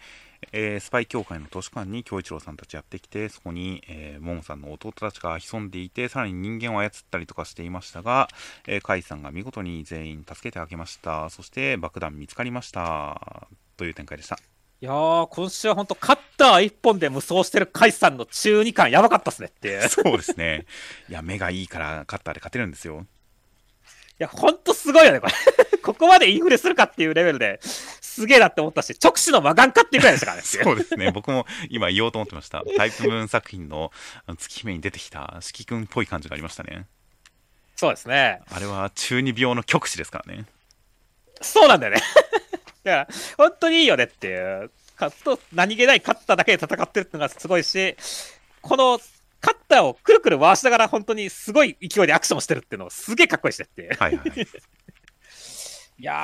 ー、だから本当にこの終わった後にもちょっとスッて構えてる感じ、指挟んでっていうね。はいはい。この辺りも含めて全部決まってるよねって感じだったからね。そうですね。そしてこの通過、通り過ぎ際に着るキャラとして髪が長いのもすごい様になってましたからね。そうだね。いやー、だからほん、ほんと今週は解散かっけー、会長かっけーっていう感じよかったですよ。いや、本当ですね。いやー、そして、ああとはね、京一郎兄さんというね、あの相変わらず、こう、謎のボケというかね、はい。でこの、マチューリの少女とかっていうので、喧嘩する二人とかさ、はいはいはい。このあたりのこう謎、謎、謎スパイギミックというかね、こういう小物を使ってくるところ好きなんだよね、俺っていう。そうですね。このちょっといかれた日常、ちょっと頭のおかしい日常、スパイ寄りの日常描写っていうのは好きですね、僕も。そうですね。いやーだからそういった意味ですごい、ボリュームたくさんなってましたね。はいで今週は京一郎さんと甲斐さんがその子供の頃その作品動画の解釈でものすごい喧嘩をしたそれで問題になったでいまだにそれを、えー和解できていないみたいな展開のその幼馴染感っていうのは大変何か良かったですねよかったですね。もう基本を攻めてきたなという感じがして良かったですよいやー、和解したいとかいいよねっていう。そうですねいや2人ともあの頃は子供だったな今読めばもう答えは分かりきってるのになっていうので改めて再燃するという感じの幼馴染ムーブは本当に基本通りですがだからいいという感じでしたねそうですね。そして、まあ、爆弾を見つけて一件落着ではなく、ここからモモさんが作戦開始だっていうところに関しては、来週以降は楽しみですねっていういや。そうですね多少ゴールドランク、まあ、まだまだ謎の多い人たちは多いですが最初の段階で、えー名前付きで絡んできた感じの、えー方たちは一応戦闘スタイルも明らかになったんでキャラクター新キャラのキャラ説明も一段落ついた段階で果たしてどういった作戦が開始されてみんながどう立ち向かうのか大変楽しみです楽しみですね。モモさんの顔芸も楽しみだと思いますね。またどんな気持ち悪いことをしてくるのか楽しみですねですね。では続きまして、アンデッド・アンラックの第121話、内容としましては、えールインさんの不滅をコピーしたビリーさん、タチアナちゃんと一緒に立ち向かって、見事に足止めします、風子ちゃんたちは円卓にたどり着きましたという展開でした。いやー、ビリーさんとタチアナちゃんの関係性は本当に尊いなと思いましたね。そうですね、そしてもう死を目前にしての和解ですからね、今回は。いや、そうだね。まあ、ビリーさんは死なないかもしんないけどもっていうのはあるけども。でも本当にこの死を直前にしてね、私が死ぬまでずっとそばにいてねっていうのはもう告白やんけーっていう感じよかったっすねっていう。まあまあ、でもこれに関して、大好きな家族と書いてビリー様って呼んでますからね。そうですね。でもここが家族っていうところもまたこの二人の関係のこう、グッとくるところというかね、尊いところなんですよねっていう。はいはいはい、そうですね。本当にもう育ての親で愛情を一心に注いでくれてという関係ではありましたからね。そうですね。そしてこのすごいエモいところの後ろでルインさんがボコボコにされてるっていうのが本当面白いですねって。そうですね。まあ、まあまあ強いですね、タチアナちゃん。そうですね。だから本当にルインさんはいい感じの雑魚キャラに格が下がったというか、本当に屈辱を与えられていいなって思いましたね。まあ、まあそうですね。いやいや、ビリーさんたちの絆の強さってことですよ。はいはい、そういうことですね。いやーというわけで本当にね、その、まあ見たかったものがちゃんと今週もお出しさされたなっていう感じのアンデッドアンラックでしたね。はいはいはい。いや、本当に2人の関係性で、タチアナちゃんの本当に私は幸せだ。これだけの人生、これまでの人生、いろいろあったけれど、私は幸せだっていう宣言で、本当にぐっと泣ける感じになってきて、ついに円卓たどり着いた感じでしたよ。そうですね。いやー、まあここでまあ最後に、ジュイスさんと問答をして、まあループに旅立つっていう展開だと思いますけどね。はいはいはい。いやー、まあ最後に何をするのかってね、わざわざ仮面もかぶってきてますからね、ジュイスさんっていう。はいはいはい。まあ何を話すのかって気になりますね。そうですね。まあさすがにここに来て邪魔をするようなことはないと思うんで風子ちゃんに託す何かを託す託すような感じの展開なんだろうなという感じでまあ獣医さんも初めて風子ちゃんたちがここに来たことを思い出すという形で言ってますが、まあ、本当にあの第2話だか3話だかでアンディたちが初めてユニオンにやってきた時の構図に似た感じで本当に始まりの円卓にたどり着きみたいな感じで本当になんか一周して戻ってきたという感じが大変しますので一区切りつく感じ。一体何がここで試されるのか託されるのかは大変楽しみですよ。確かですね。では続きましてがピッピッピッピの第43話内容としましては、えー、レイジロー君はリン君を追いかけてサイバ君を追いかけていって、えー今の僕は何されても平気だから気にしないでいいよって言ったらドン引かれました。そして、えーサイバ君は去っていきました。そして、えーミーミンはメロリさんのことを分かってるのかと思いきや分かんないって言ってます。試合開始ですという展開でした。いやー、サイバ君とレイジロー君、レイジロー君強くなったし、和解もちゃんとはしたんだけれども、交わらない、その思いみたいな感じ？はい。お前には分からない気持ちって言って、こう、去っていく。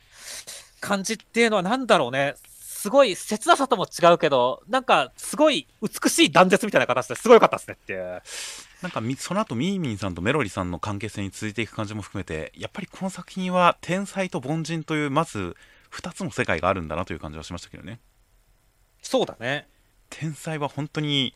凡人のことが分かんないんだなという感じというか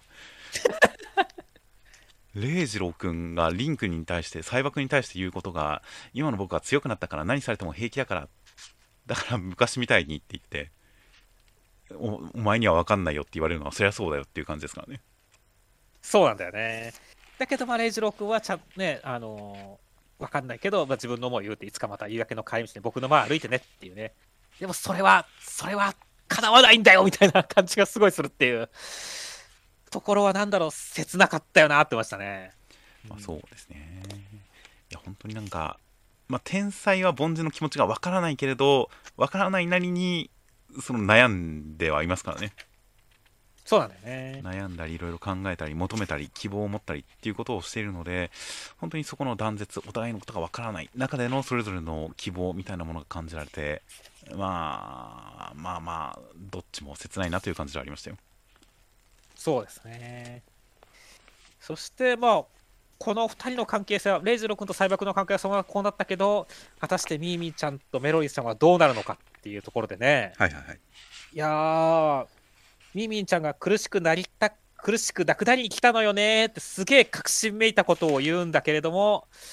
ねえ。あの、あなたに分かんない人の気持ちがあった時に分かんない、でもメロリンの前に苦しいったから苦しいの嫌でしょっていうことを、こう、なんだろう、お前のせいだよっていう感じの笑顔で見て、あなんで苦しいか分かってないんだっていうところのこのこのシーンのこのミーミンの無邪気さの残酷さプラスそこに対するメロリさんのこの表情の表情力って何ですかこれは？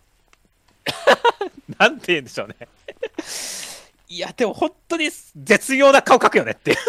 なんか絶望感のある笑顔ですよねそうだね。だからここのメロリさん、マジ鳥肌立ったからね。いや本当に今週1話での主役はそこですねうん、いやー、本当に、本当にここもすごい断絶を感じるっていう展開ですからね。いや本当にミーミンがメロリちゃんがなぜ苦しいのかを一個も理解してないっていうところがもう怖いですね怖いっすね。だからこそ、こう、来週のオリブンが因縁の糸をほどくときって書いてあるけど、本当にほどけるの、むしろもっとこんがらがるんじゃないのって気がしてますからね。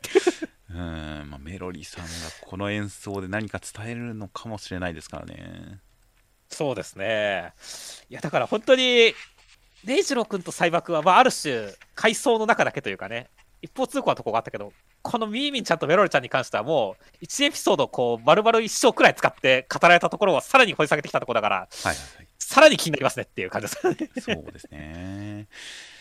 いやーという感じなので、本当になんか天才と凡人というところの断絶のお話がまた続くのかな。それが本当に今回のテーマというか、この作品自体のテーマであるところが、今回の4対4の試合で、より焦点を当てる形で深掘りされそうな感じになってるのは大変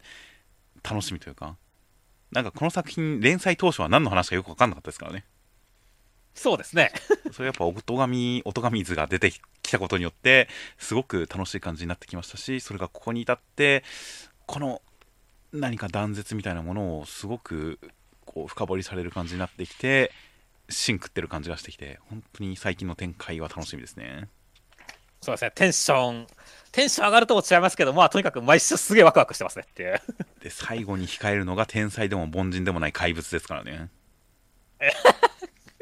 そこもどうなっちゃうんだろうね、本当にっていう。点で 本当になんかこの作品の世界っていうのが、まあ、天才凡人を理解できない天才と天才を愛せない凡人たちのお話っていうこの世界の構図がだんだんはっきり色分けされていく中で今まで凡人のふりをしていた 凡人に紛れ込んでいたラッキーくんが今どうなってるのかっていうのにつながっていくんだろうなというその構図が今大変もう楽しみでしょうがないです。そうですね。では続きましてがマッシュルの第118話内容としましては、まあ、レインさんイノセントゼロの息子さんと戦いまして相手の方が強い感じなんですが、えー全く諦めないっていう展開でしたあー、レインさん、予想以上に大真面目の堅物でしたねっていう。そうですね目から鱗だぜって言われたら信じちゃいましたからねそうですね。だからこういうところでギャグやってくるんだって感じも良かったですし、本当最後まで信念を曲げずにね、俺がお前を殺すっていうところは、やっぱかっこよかったから良かったですね。っていうそうですね。杖がバラバラになったっぽいのに最後のページでまた杖を持ってる風な感じなんですよね。そうですね。という感じでサードのさらに先が何かあるのか、まあ、単純に魔法で杖をまた直したっていうだけなのかわからなかったりはしますがまあまあ完全に覚醒フラグというかさらなる必殺技を出すフラグはきちんと整ったんで来週の活躍が大変楽しみになる引きでしたねそうですね。まあ実際、その魔法の威力的なところは、まあ、多少差があるにしてもね、一番の肝は回復力ですからっていう。はいはいはい向こうはダメージ受けてもピンピンしてるっていう。で、こっちにはまだね、回復役として期待されてるフィン君がまだいますからっていうね。確かにそうですねだからここできっと、ね、こう、いい感じの勝負になるんだろうな。そして、兄弟の和解展開もあるんだなっていうのはあり、期待できますからね。楽しみだなと思いますね。確かにそうですね、まあ、回復というかフィン君解剖しまくってましたからねに。そうですね。これはマシン像を抜き取る展開もあるかもしれませんよああ、ありそうですね、それは確かに。血がついてないみたいな親父は親父はもっと綺麗に抜くよみたいなことがあるかもしれませんからね ありそうですね。確かにマシン像が決定ですからね。あの回復させてるから相手の回復力を消すっていう展開あるかもしれませんね。っていうはいはいここでフィン君のあの 魚の解剖、まあなおまあ、直してたんですが魚の解剖展開がい生きてくるかもしれませんね どうだろうね。マッシュルは意外とそういう複製を貼ったようで、実は生かさないってことも多い作品だと思いますからね。最終的には力技ってこともありますからねそうなんだよね。全く読めないですね。そうですねいやーでも少なくともレイン君の、まあ、内面に関しては今週読者に伝わったんで、まあ本当にやっぱり弟とその現実の残酷な現実にいろいろと、まあ、迫害されて打ちのめされてでそれを是正するために頑張ってるんだっていうことが大変まあ伝わってきたんであとはそれがこううまくフィンクに伝わって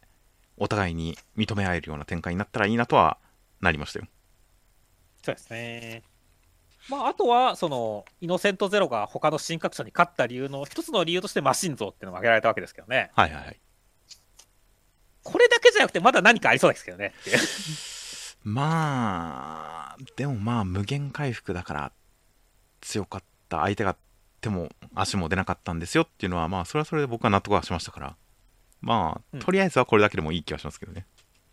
なるほどね。はいはい、そうですね。まあ、というわけで、本当にまずは来週の決着楽しみですね。まあそうですね来週のレインさんの活躍が大変楽しみですでは続きましてが「すごいスマホ」の第13話内容としましては、えー、モウラさんの言うことには善一郎さんに一番いい友達友人たちを分けてあげよう一番いい場所でって言わ言われて信じちゃいましたという感じでしたで、えー、モウラさんにも友達がいることが分かりましてモウラさん警察に、まあ、出頭するよう言って別れたところで、えー、Q 君写真撮られちゃいましたやばいっていう展開でしたいやー、モーラさんの回想で善一郎様が出てくるわけですけど、はいすごいキラキラで色気たっぷりでよかったですねって。そうですね。それでなんか、あの、僕の仲間になるなら分けてあげよう。僕の一番いい友人たちをっていう、なんか、一番いい友人を分けてあげようっていうのが何でしょうね。去年の M1 でオズワルドさんが、あの、漫才でやっていた、お前の友人俺にくれよみたいな、ああいう狂気のネタみたいな感じがして面白かったですね。そうですね。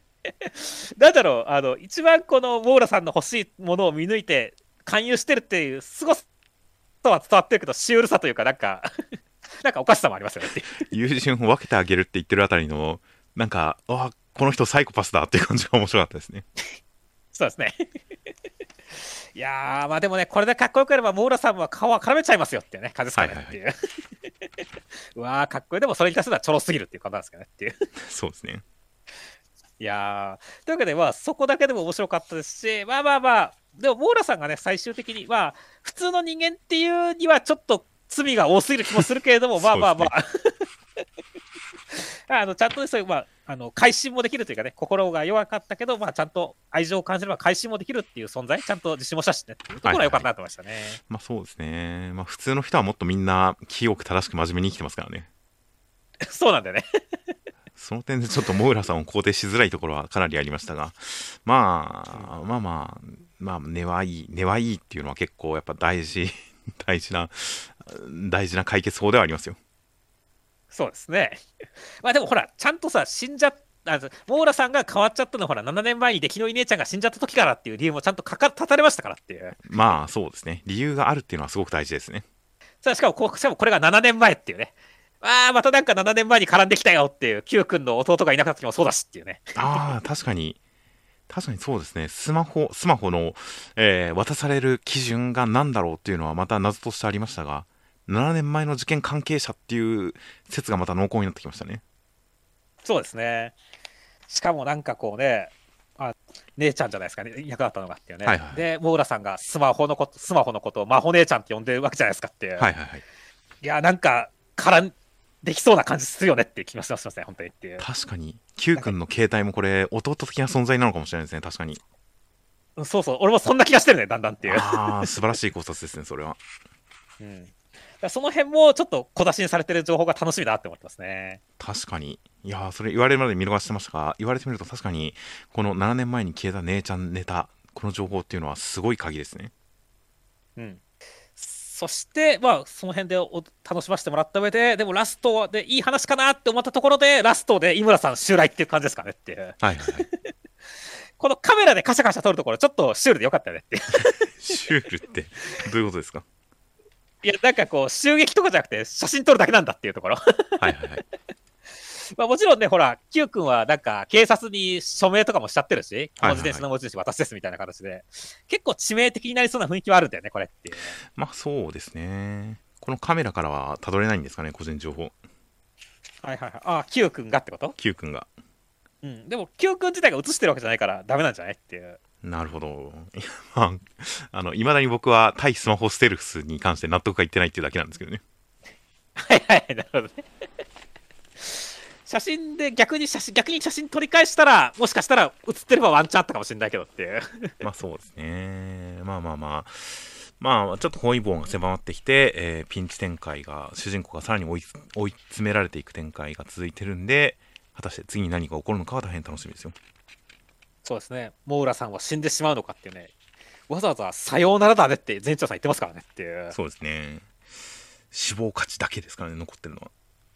うん。逆にはどうやって殺すんだってとこもあるしねっていう。うん、先週のあの、真帆姉ちゃんのスマホがぐにゃんってなった、あの、いや、あれもう真帆姉ちゃんじゃなかったのか？なんか、バレそうになった時にスマホがぐにゃんってなってるようなイメージがあったのに、今週普通に真帆姉ちゃんと会話できてますからね。そうだね。だからあれはまだバレて、バレそう、逆に言ったから全一郎様がどっかにそのスマホの情報をばらしちゃうとか、わざと、はいはいはい、それによってっていう可能性もあるのかなと思ってますけどね。そうですね、あの伏線がどうなるんだろうっていうのは気になってるんで、その辺も含めて本当に死亡価値、まあ、実際死んでしまうのか、そしてポイントっていうのが結局どういうふうに移り変わっていくのかっていうのも含めて、まあ、またちょっとお話の根幹が分かってくるかもしれないんで、まあ、そういった設定説明的なところも大変楽しみですよ。では続きまして高校生活の第96話内容としましては、えー、テニス部の1年のたまるくんは体がすごくて腹筋が割れてました。テニス部で筋トレが流行りました、えー、そして、えー、孝太郎くんも筋トレ頑張ってインターハイ予選が始まりました。という展開でした。いやーもう孝太郎くん心ムキムキっすねって感じでしたね。まあまあそこそこムキムキかもしれないですね。いや、まあまあまあ、でもね、なんだろう、あの、まあ、孝太郎君もね、その自分なりにちゃんと成長してる、こういろんなね、こうしがらみみたいなね、親,、親に対する引けみたいなところもね、あの取り払っていってるんだなっていうところは、なんかすごい青春しててよかったと思いましたね。そうですね父親の筋肉にコンプレックスがあったっていうことに気づきましたからねついにそうですね。いやーだからそこに対して、まあ、超えることは無理だとしてもね、ちょっとずつでも自信につながっていけばいいなって思いますし、まあでもね、いろんなこと言ってますけど、最終的に弓木さんがこうわざわざ見に来てくれてる段階で、お前、勝ち組だよって思いましたからね。そうですねそれは全くその通りですねうん、そうだよ、俺らはそんな青春味わってねえんだよ、この野郎って思ってからね。腹筋があろうがなかろうが女の子が好きな女の子が見に来てくれてる時点でもう勝ちですよね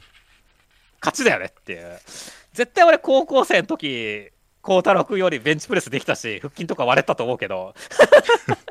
こんなシチュエーションなかったからな、敗者だよ、俺はって。あー全くその通りですね。という感じでまあ孝太郎君の青春を楽しみたいと思いますよ。そうですね。というわけで、もう本当にね、まさかの前後編なんで、来週、本当に孝太郎君が勝利できるか、期待、楽しみですねって。そうですね。もう勝っても負けても本当どっちでもいいですよね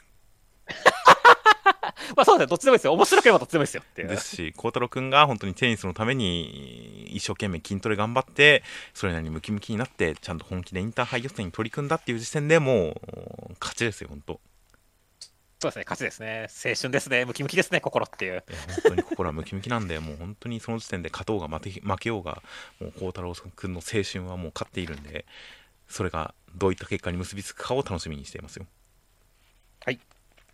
では続きましてエイリアンズエリアの第9話内容としましては立浪くん書類仕事にてんてこまいの中、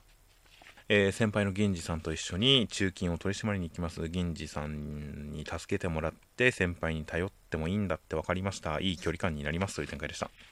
いやー先週に引き続き、こう、宇宙人公務員ものとして、お仕事ものとして雰囲気めちゃくちゃ良かったね。確かにそうですね。なんか日本っぽい感じもありましたしお仕事してるっていう感じがありましたねそうですね。で、ちゃんと先輩も優しく頼りがいがあるっていうね。はいはいだけど、ちょっと距離感がまだ、そんなすぐちゃんと仲良くなるわけじゃないっていうね。はいはいはい この微妙な距離感、くる帰りの車の中でっていうところ。はいはいはい こういうところのリアリティも含めて、いや、なんか、めちゃくちゃ面白いなって思ったね。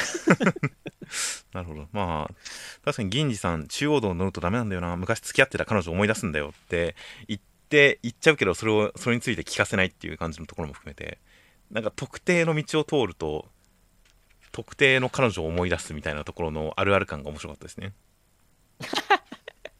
まあまあ、どうしてもね、行ったスポットとかね、記憶に残ったりしてるからね。まあまあもう本当にその 具体的にはその相手の人のいる家に行く道っていうのは何度も通りますからねそうですね。それでこうその道と思い出が結びついちゃう的な感じのまあ人間臭さ。その辺の分かる感じ。その辺のあるある感人間臭さがあってよかったですよ。そうですね。あとは、なんだろうね、あの、意外とこのエイリアンズエリア、このトーンで影をつけ作るじゃないですかっていう、はいはいはい。この周りのその公園の木のか反射というか、照らしというかね、そういったところはいはいはい。とかも含めて、この辺なんかすごい、なんか、いい感じの雰囲気出してるよねっていう、先週の夏的な描写もすごいなって思ったけどっていう。はいはいはいだから、これがすごい、なんか、こう、いいなって思ったんだよね、エイリアンズエリア。雰囲気、いい感じになってるよねっていう。ああ確かに言われてみると確かにトーンでいろいろと背景とか舞台とか何かデフォルメした感じまあ舞台の書き割り的な感じとは言えませんが何かそうですねトーンがすごく背景効果効かせてますね言われてみると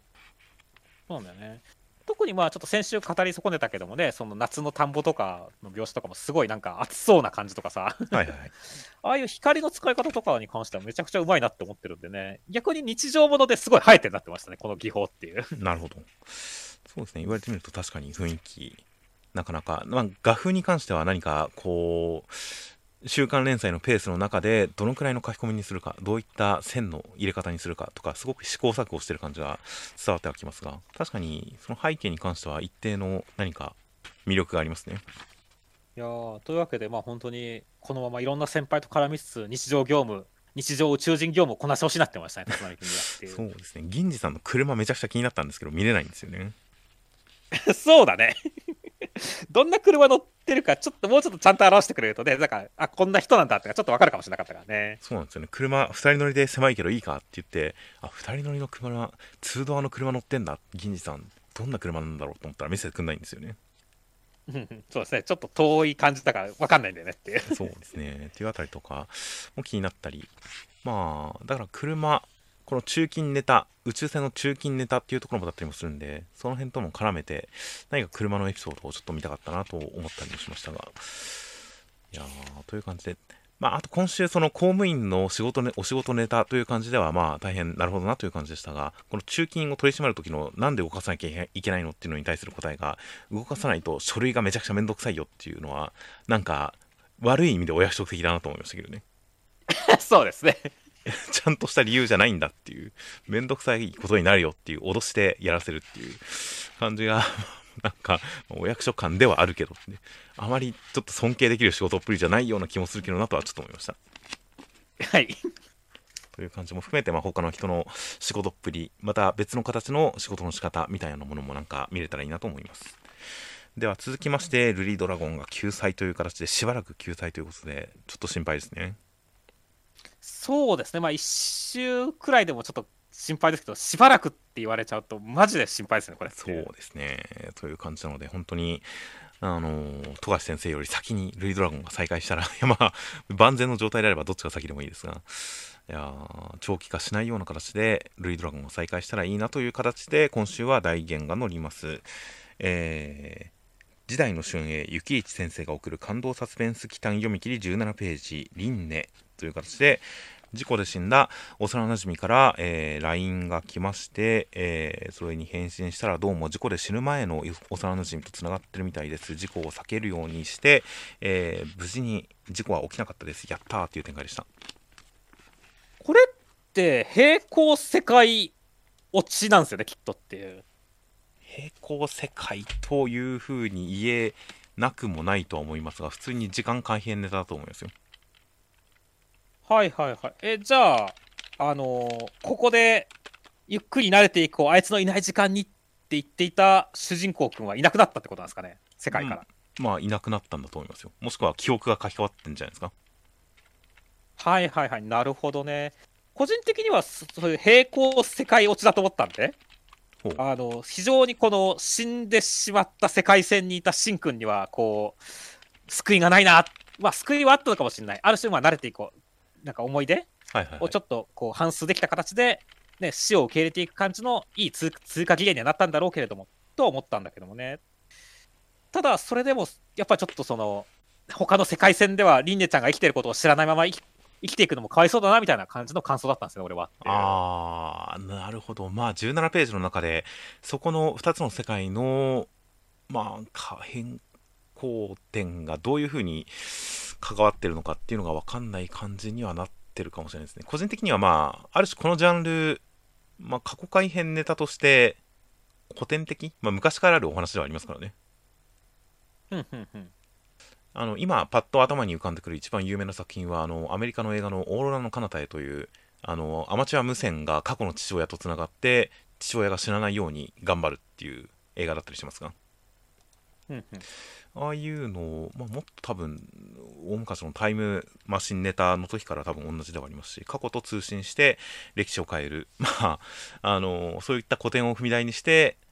昔の過去の自分と手紙のやり取りをするとか過去の誰かと交換日記をするとかやっぱ時間改変ネタとしては定番だったりするんでなんとなくそういった前提知識の上であっ過去改変なんだなだから主人公は過去を改変した結果こっちの世界線の主人公に、えーまあ、変化したんだなつながったんだなみたいな解釈をしてしまいましたね僕は。なるほど、まあ、どっちとも取れる感じですけど、まあまあ、あの俺が言ったというよりかは、あの多分ガルちゃんの解釈の方が、あのすっきりしますよねっていう。まあそうですね過去作品だと少なくともそういう描写あの過去を改変した主人公がこう改変された後の世界に移動するみたいな書き換えられるみたいなそういった描写がはっきりある作品が多かったりするんでまあそういうふうにする方が王道な気がしますよね。まあ、というわけでね、あのまあいろいろ考えさせるというかね、はい、はいいう話でしたね。まあそうですね。まあまあ、なんか手紙とか、その間接的なやり取りっていうところに人間は何か神秘性を求めますからね、求めるというか、なんか神秘性を感じますからね。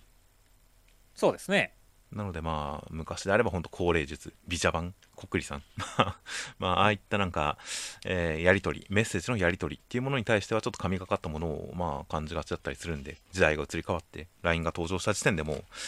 幽霊と LINE するとか、LINE のメッセージが異界とつながるとか、そういうのはもう昔からあるネタだったりするんで、もう堂々攻めた作品だなという感じではありました。そうですね。夏らしい作品でしたって。そうですね。本当幽霊ネタばっかですね。という感じで、えーまあまあ本当17ページの中で過不足なくお話を伝える感じになっていたんで、ここからさらにこの雪市先生のこう個性があふれるような作品を読んでみたいなと思いました。はい。では続きましてが、えー地球の子の第23話、内容としましては、えー地球が攻めてきて、なんか、守くんにすごい悲しい未来を見せるけれど、過去の楽しいことを思い出すだけでいいっていう展開でした。いやー、地球ちゃんはこれからちーちゃんって呼んできゃいいですねって言いましたね。そうですね、ちーちゃんでいいんですね。うん。いやー、でもちーちゃんは本当に相変わらず精神攻撃好きやなーって感じでしたねっていう。まあ、物理攻撃もすごいしますけどね。まあ今回はね、あの、竜巻起こしたりね、もうやっぱいろいろやってきましたけどねっていう。はいいやーでも本当は相変わらずこう精神攻撃をしてこう子供をいたぶるっていうところがね、はいはいはい。どこをやとも違いますけどね、このこうサディスティック女子高生っていう感じがしてよかったですねっていう。まあそうですね、辛いか辛い未来を見せて、で、お父さんを救うかどうかをあえて選ばせるという感じで、まあまあ、大変サディスティックでしたね。そうですね。だから本当にね、その、レイスケ君とかね、アルベールさんの兄を病気とね、こう笑顔で言い放つところとかも、こう、サディスティックでよかったですねっていう。はいはいはい。まあ、非人間的な感じの価値観、人間とは違った価値観があるんですよという表現がすごくこういっぱいありましたね。そうですね。だからこそそこに対抗するには、こう、思い出すだけでいいとかっていう、その人間性というかね、心的なところっていうところは良かったと思いますし、まあ実際こう止めたところに対して、まだちーちゃんがね、どんな表情をしてるかっていうのは今回出てきてないんで、はいはいはい。いやー、ちょっとその辺が来週は楽しみだなって思ってますね。まあそうですね。という感じで、まあ、地球さんはとりあえず未来が大変なことになると分かりきってるから、もうレイスケ君も殺すんだ、みんな止めるんだ、みたいなことを断言してますが、実際その未来予知が外れたら、ある種レイスケ君を止める正当性を失いますからね。そうだね。あんだけ未来がやばいから変える止めるって言ってるけど、やばいことになんないじゃんみたいな感じになったら、まあ地球さんの言ってることの正当性は本当になくなるんで、まあ、とりあえず地球さんの思惑を外して、最終的にいい感じに花を明かしたらいいなと思いますよ。そうですね。実際だから、ちーちゃんをね、任しちゃったら地球どうなっちゃうのってのもちょっとあるしねっていう。そうですね、ミスマントルじゃないですけど、地球がやばいことになるんですかね。そう、やばいこと、すでにやばいけど、た大型ハリケーン4つでか5つできたりとかね。そうですね。むしろだんだんお前が地球度外役になってないかって気もちょっとしてるからねっていうい。やいや、あくまで抗体反応ですから、地球の。異物を排除しようとする地球の反応ですから。そうですね。まあ実際だから人間がちょっとくらい滅びても別に地球には関係ないんだってことですよねって ですし、まあまあ、これはあくまでだから体がウイルスを殺すために頑張ってる。要するに熱を出したりとか風邪をひいてる状態ということですよ、きっと。なるほどね。いやー、まあだけどそれはじゃあ地球にね、寄生してる我々にとってはもうやばいことだっていうことですからねって。まあまあ、そうですね。なのでまあ、落ち着いてくれたらいいですね。まあまあというわけでどういう共生関係になるかっていうのは楽しみですね。はいでは続きましてが、えージャンプショートフロンティアです。それは希望の提案か善意の脅迫か新鋭が描く選択的未来読み切り15ページ未来健やか安定所、えー、ひな太郎先生という形で、えー中身としましてはまあ、未来ノートというその人の適性、幸せになるための方法というのが書かれたノートが存在する世界で、あなたは漫画になれないですよって言われたけれど、漫画を描きたいっていう人が、すごいなんか、未来健やか安定所の人にこう迫られたりするけれども、夢を追っています、成功してないけど、好きなことができてるし、いいやっていう展開でした。いやー、言いたいことはなんとなく伝わってきますけど、はいすげえ荒削りな感じの作品でしたねっていう。確かになんか、なんか不自然な編集に感じましたね。そうだね。なんか、まあ、すっきりする問題でもないっていうのはわかるわけだけども、実際、うん、未来健やか安定所がすげえカルトっぽいっていうところもそうだと思うし、はいはいはい。うまくいくっていうことに対していいことなのかっていうところをみんなこのギターの人も肯定してるけどあれでいいんだっていうことを言ってるけど本当にそうなのかってよくわかんないしっていう、はいはいはい。うん、だからなんだろうどっちに肩入れしていいものなのかようわからんみたいな。感じにはなるんだよねどうしてもってまあ、そこに関しては、明確にどっちか分かんない、どっちが幸せか断定できないような形にしてるんだとは思いますけどね。うんうんうん。まあ、その上でかなりこの夢を追いかけるのもそれはそれでありじゃないか、なしではないよっていう感じの、そういう形を肯定してる感じではありますよね。うんうん、まあ現実でもまあ向いてることをやるべきかできることをやるべきかやりたいことをやるべきかっていう話はま論争になりがちで最終的にはもう向いてることをやるべきだっていう意見の方が大勢を占めるような気がしますが、まあ、現実だとやっぱりその収入と生活とっていう話が出てきますからね。そうですね。まあ向いてる方を意識しがちではあるけれどもうーん。まあ仕事しながら音楽やったり同人誌やってる人がってこの中世の中にいっぱい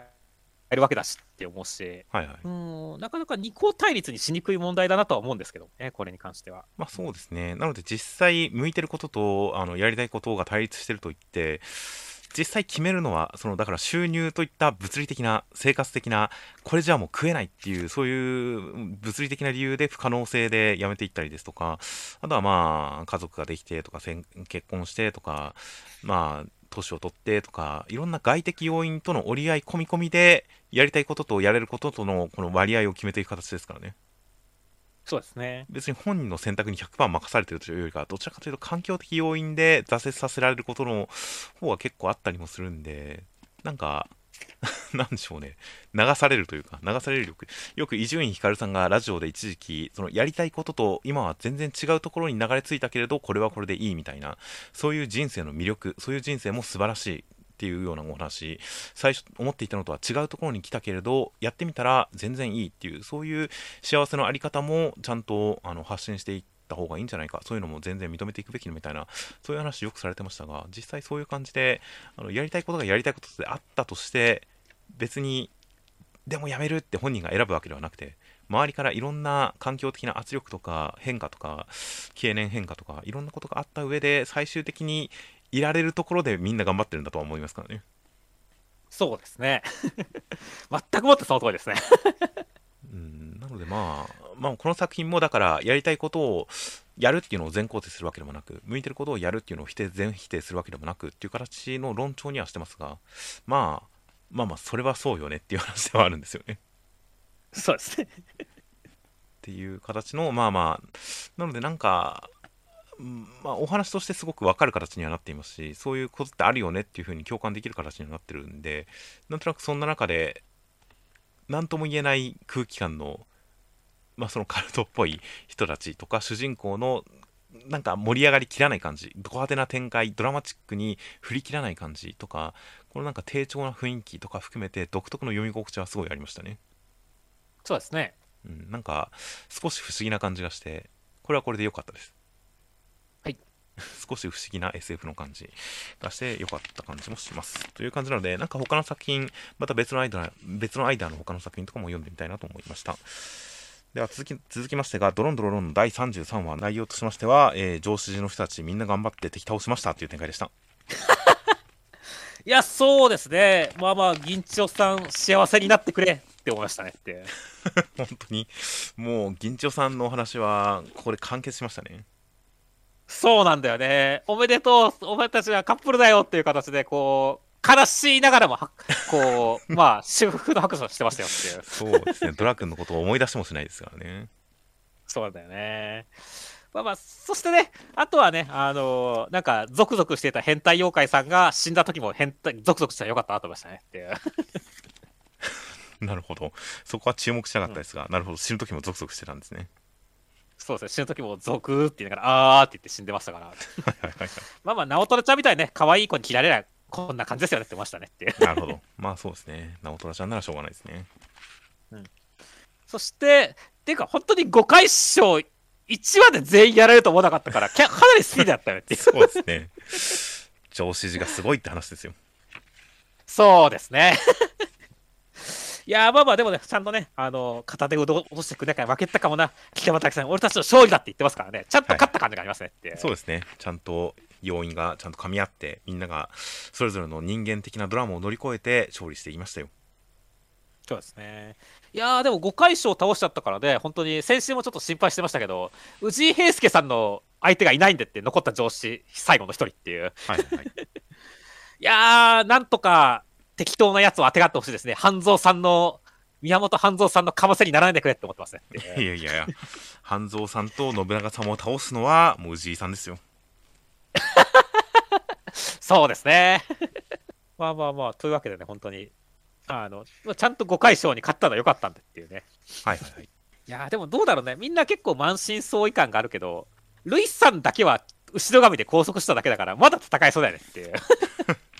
まあそう他はちょっと全員満身創痍だけどっていう。まあまあそうですねその辺はじゃあ今後の戦いに関わってくるかもしれないですね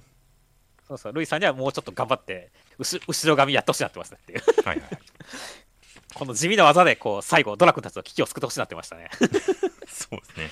やそういう展開があるかもしれないですねいやー直虎さんも別に元気いっぱいじゃないですか？そうか、まだ元気いっぱいか、直虎ちゃんも。じゃあ、やっぱ直虎ちゃん、やっぱヒロイン候補なんでね、やっぱドラ君たちのピンチにまだまだ駆けつけてほしいですね、これは。いやー全然あると思いますよという感じなのでまあまあまあ確かに満身創痍の人たちもいっぱいいますがせっかく登場したからにはこれで勝ってお話から退場というんではなくてもう一絡みぐらいまあ最悪あのかませでもいいんで かませに役でもいいんではいはいはい。もう一絡みぐらいしてくれたらいいなと思いますよねそうですね。いやなんだかんだみんな結構印象を植え付けてくれたんでまたままた、まあ、なんか今後絡んでくれたらいいなという期待はしています。はい。という感じでまあ続ここからどういった戦いの展開になっていくのか大変楽しみです。では、えー、目次コメントがまずはワンピース小田先生青山剛昌さん兄貴って感じの楽しい人でした。似た境遇の人がいるの嬉しいという兄貴って感じだったんですね。いいですね。まあ、似た境遇の人ってなかなか100巻超えてる大御所ってそうそういないですからね。100巻超えて映画も作ってっていう感じですからね。そうですね。いや、でも、小田先生と青山先生がしかいないんじゃないの、雑誌の看板背負ってっていう感じですからね。うん。まあいないでしょうね。まあ。まあ、でもちゃんとそれが2人いるだけだと孤独じゃないっていうのはいいよねっていう。まあ、そうですね。なんかあとなんか小田先生が鳥山明先生のもなんかとも話したいみたいななんかなんか言ってましたよね先週。そうですね。なんでまあまあ世代も超えた世代を超えてっていう意味ではまあトドラゴンボールはそんなに長く続いてませんし全然そのスタンスがいろいろ違いますがまあいろんなあのレジェンド漫画家の人と対談してもらうのも楽しいかもしれないですね。楽しそうですね、それ確かに。あとはブラッククローバー田畑先生。昔授賞式でお会いできて光栄でした。高橋和樹先生のご冥福をお祈りしますというのと、えー本編中でも言いましたが呪術廻戦芥見先生唯一持っていたレアカード羽羽を大事にしていたことを覚えていますという形で先週救済だった方から高橋克樹先生に対する追悼のコメントが出てましたねそうですね。いやーまあまあ、でもやっぱり、こう、週をまたいでもね、こう、いこうね、やっぱコメントを残したくなるって本当偉大な作品の作者でしたからね。はいはいはいあとは読み切り霊媒師の心理学桜井先生。本当にたくさんの方のおかげで本誌掲載お医者様方や恩師の皆様にも改めて感謝を。ということで。お医者様方？あれですか、なんか病気がちな人なんですかね、この人っていう。実際なんか持病を持たれてるのか？なんかなんなんかお世話になってるんじゃないですかね？お医者の方に。いそんな感じしますね。やーまあまあどういった形なのか分かりませんがまあそれはそれで何か乗り越えて漫画を描いてらっしゃる方だったらそのお話もちょっと聞いてみたくはありますけどねそうですね。まあ漫画の中身は中身でそれはそれで、えー楽しいですがそれと同時にそのバックボーンみたいなところもなんか気にはなったりするので、うんという感じのなかなか気になるコメントではありましたがまあまあ本誌掲載のタイミングで本当にその大切な方に感謝を伝えるという感じのコメントでしたねうんうんそうですね。あとは、まあ、健康的なところで言ったら、エイリアンズエルのナバ夫妻先生、コーラが美味しい季節になりました。スキアラ伸びたいが太るので1日1本までって言ってますけれども、はいはいはい。これは 500ml1 本なのか2リットル1本なのかで話が変わってくるなってましたああ確かに。500ミリだと思ってましたが2リットルの可能性もありますね。ありますね。それは1日1本ってむしろ多いんじゃないですかね。俺もそう思ったんですよね。でも好きだから2リットルで我慢してるっていう可能性もあるじゃないですかっていう。ダイエットコーラ1日1本500ミリは普通のコーラで飲んであとはダイエットコーラになんとかなりませんかねそれで。どうなんでしょうね。糖分はあんまり変わらない気がしますけどね。いやいやダイエットコーラは全然糖分ないですよ。はいそうなんですか？いや 100ml5 キロカロリー以下なんで実際えめちゃくちゃ普通のコーラに比べたら少ないと思いますよダイエットコーラも。なるほどね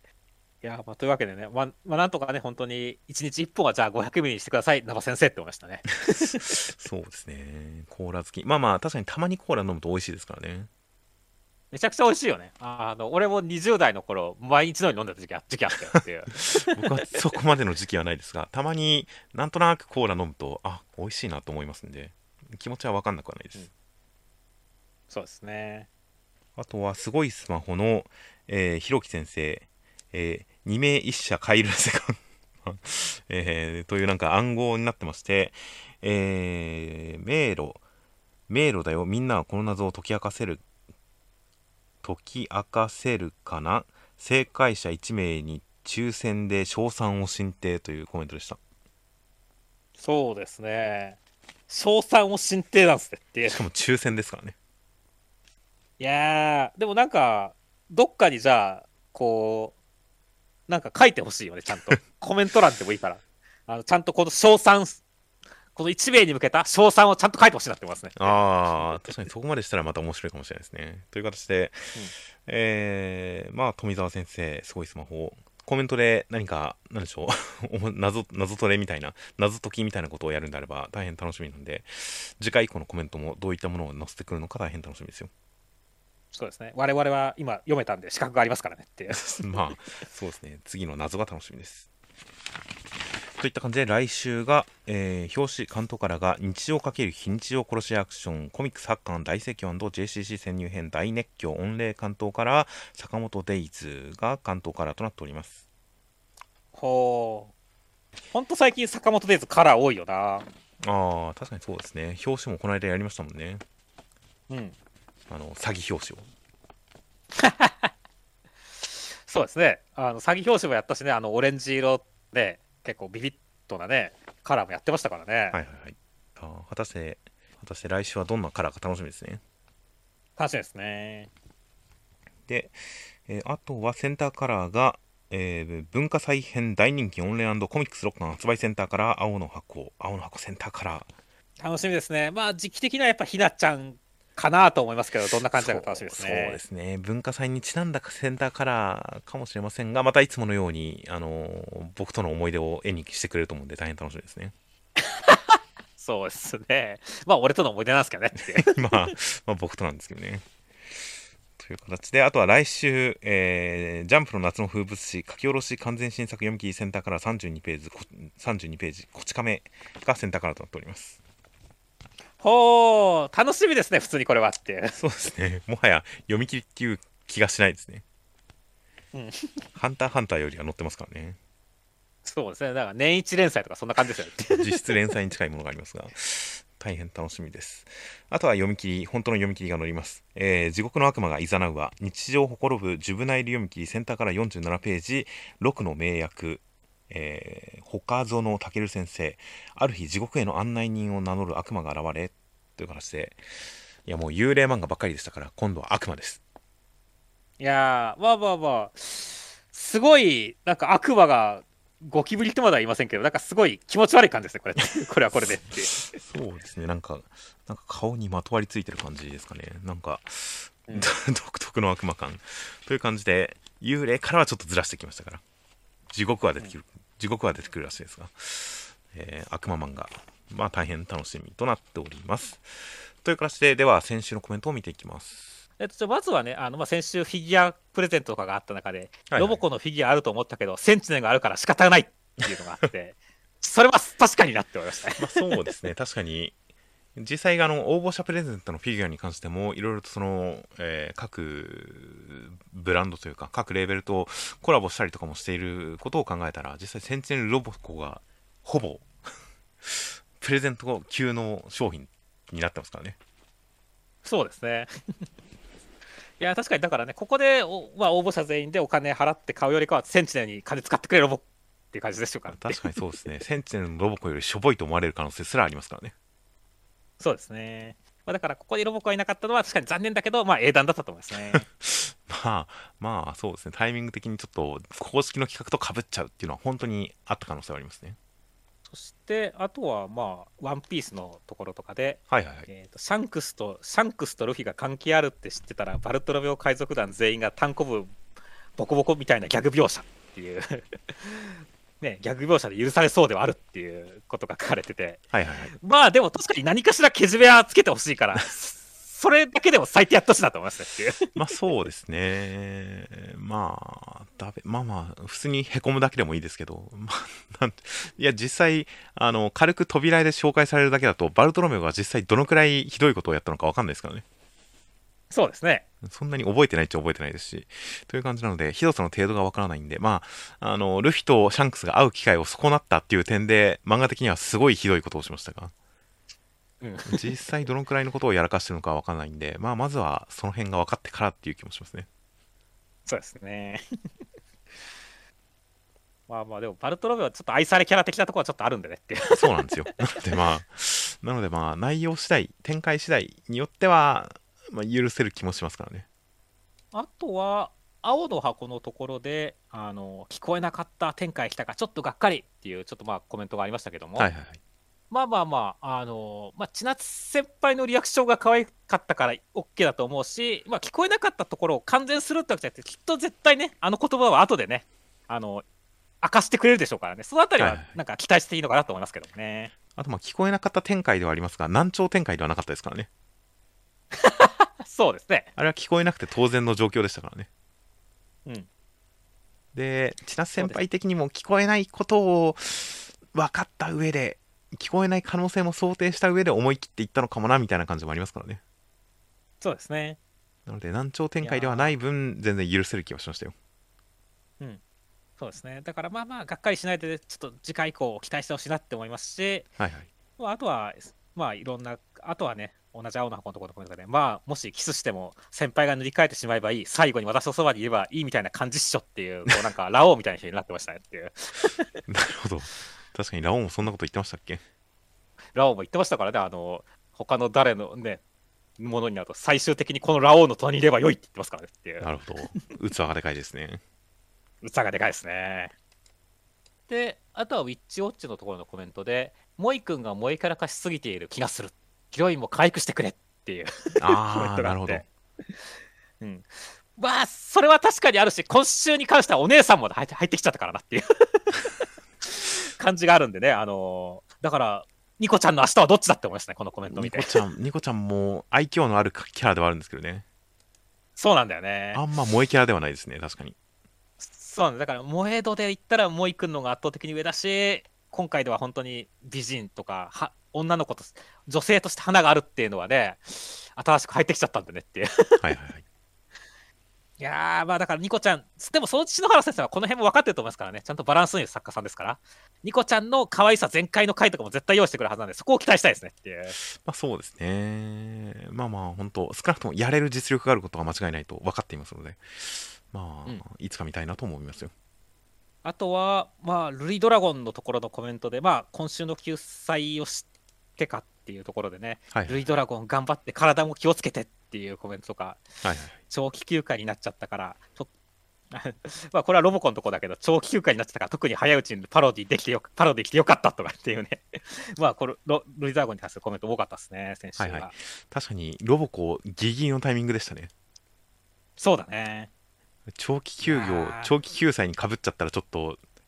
ちょっとロボコも掲載できなかった可能性がありますね。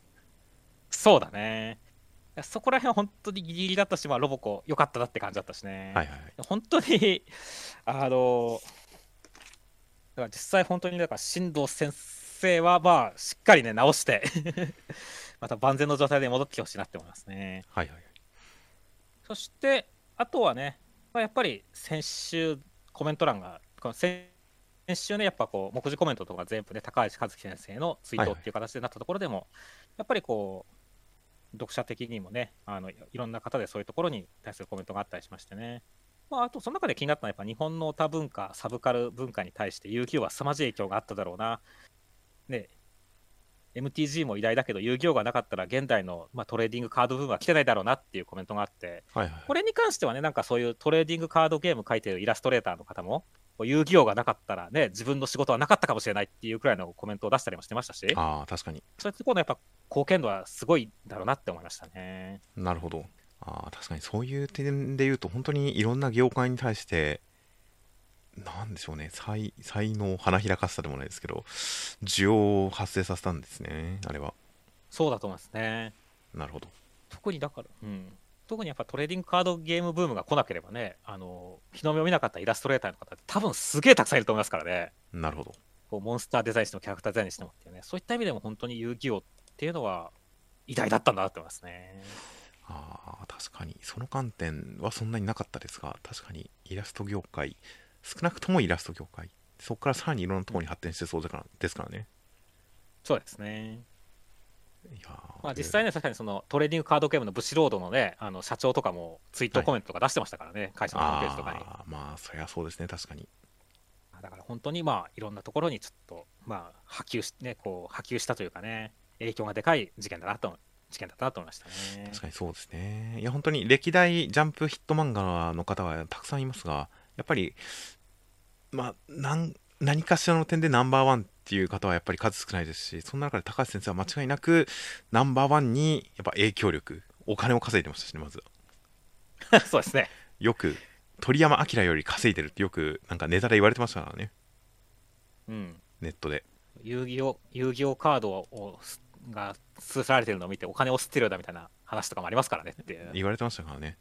なので、ジャンプ歴代作家の中でおそらく一番作品によるその商売収益化に成功した方みたいな感じで、まあ、それがひいてはやっぱりその世間世界に対する影響力があったっていう形で、本当にある面において一番という歴代たくさんいるヒット作家の中でも間違いなく抜きに出てる方だったんで、本当に大きなニュースでしたし、大きな損失でしたし、大変悲しいニュースでしたからね。そうですね。といった感じで、今週ちょっと、えーコメント数取り上げ少なめではあるんですが、ちょっと短めに行かせていただきます。という感じで、でも他の、えーコメントももちろん読ませていただいてますので、大変ありがとうございます。本当そうですね。毎回今週もお疲れ様でした。楽しかったですってコメント書いてくる人もありがとうございますって感本じですね。すごいですね。さすが、そういうことをやっていただくと、こう、続けられるってことを分かってらっしゃるんですね、ちゃんと。そうですね。ありがたいです。ありがとうございます。さすさすがですね。という感じで、えー今週の、えー広告の方が黒下さん、ナインテラさん、犬さん、サスダスさん、トミーリーさんの5名の方から今週も広告をいただいておりました。本当にアップが遅くなってしまいましたが、広告わざわざつけていただいて、本当に大変ありがとうございます。ありがとうございます。はい、来週からはちょっと早くなるかもしれません。という形で、えーでは来週36号、だいぶ後半入ってきました。36号が合併号、367合併号が8月8日発売となっております。では、お疲れ様でした。お疲れ様でした。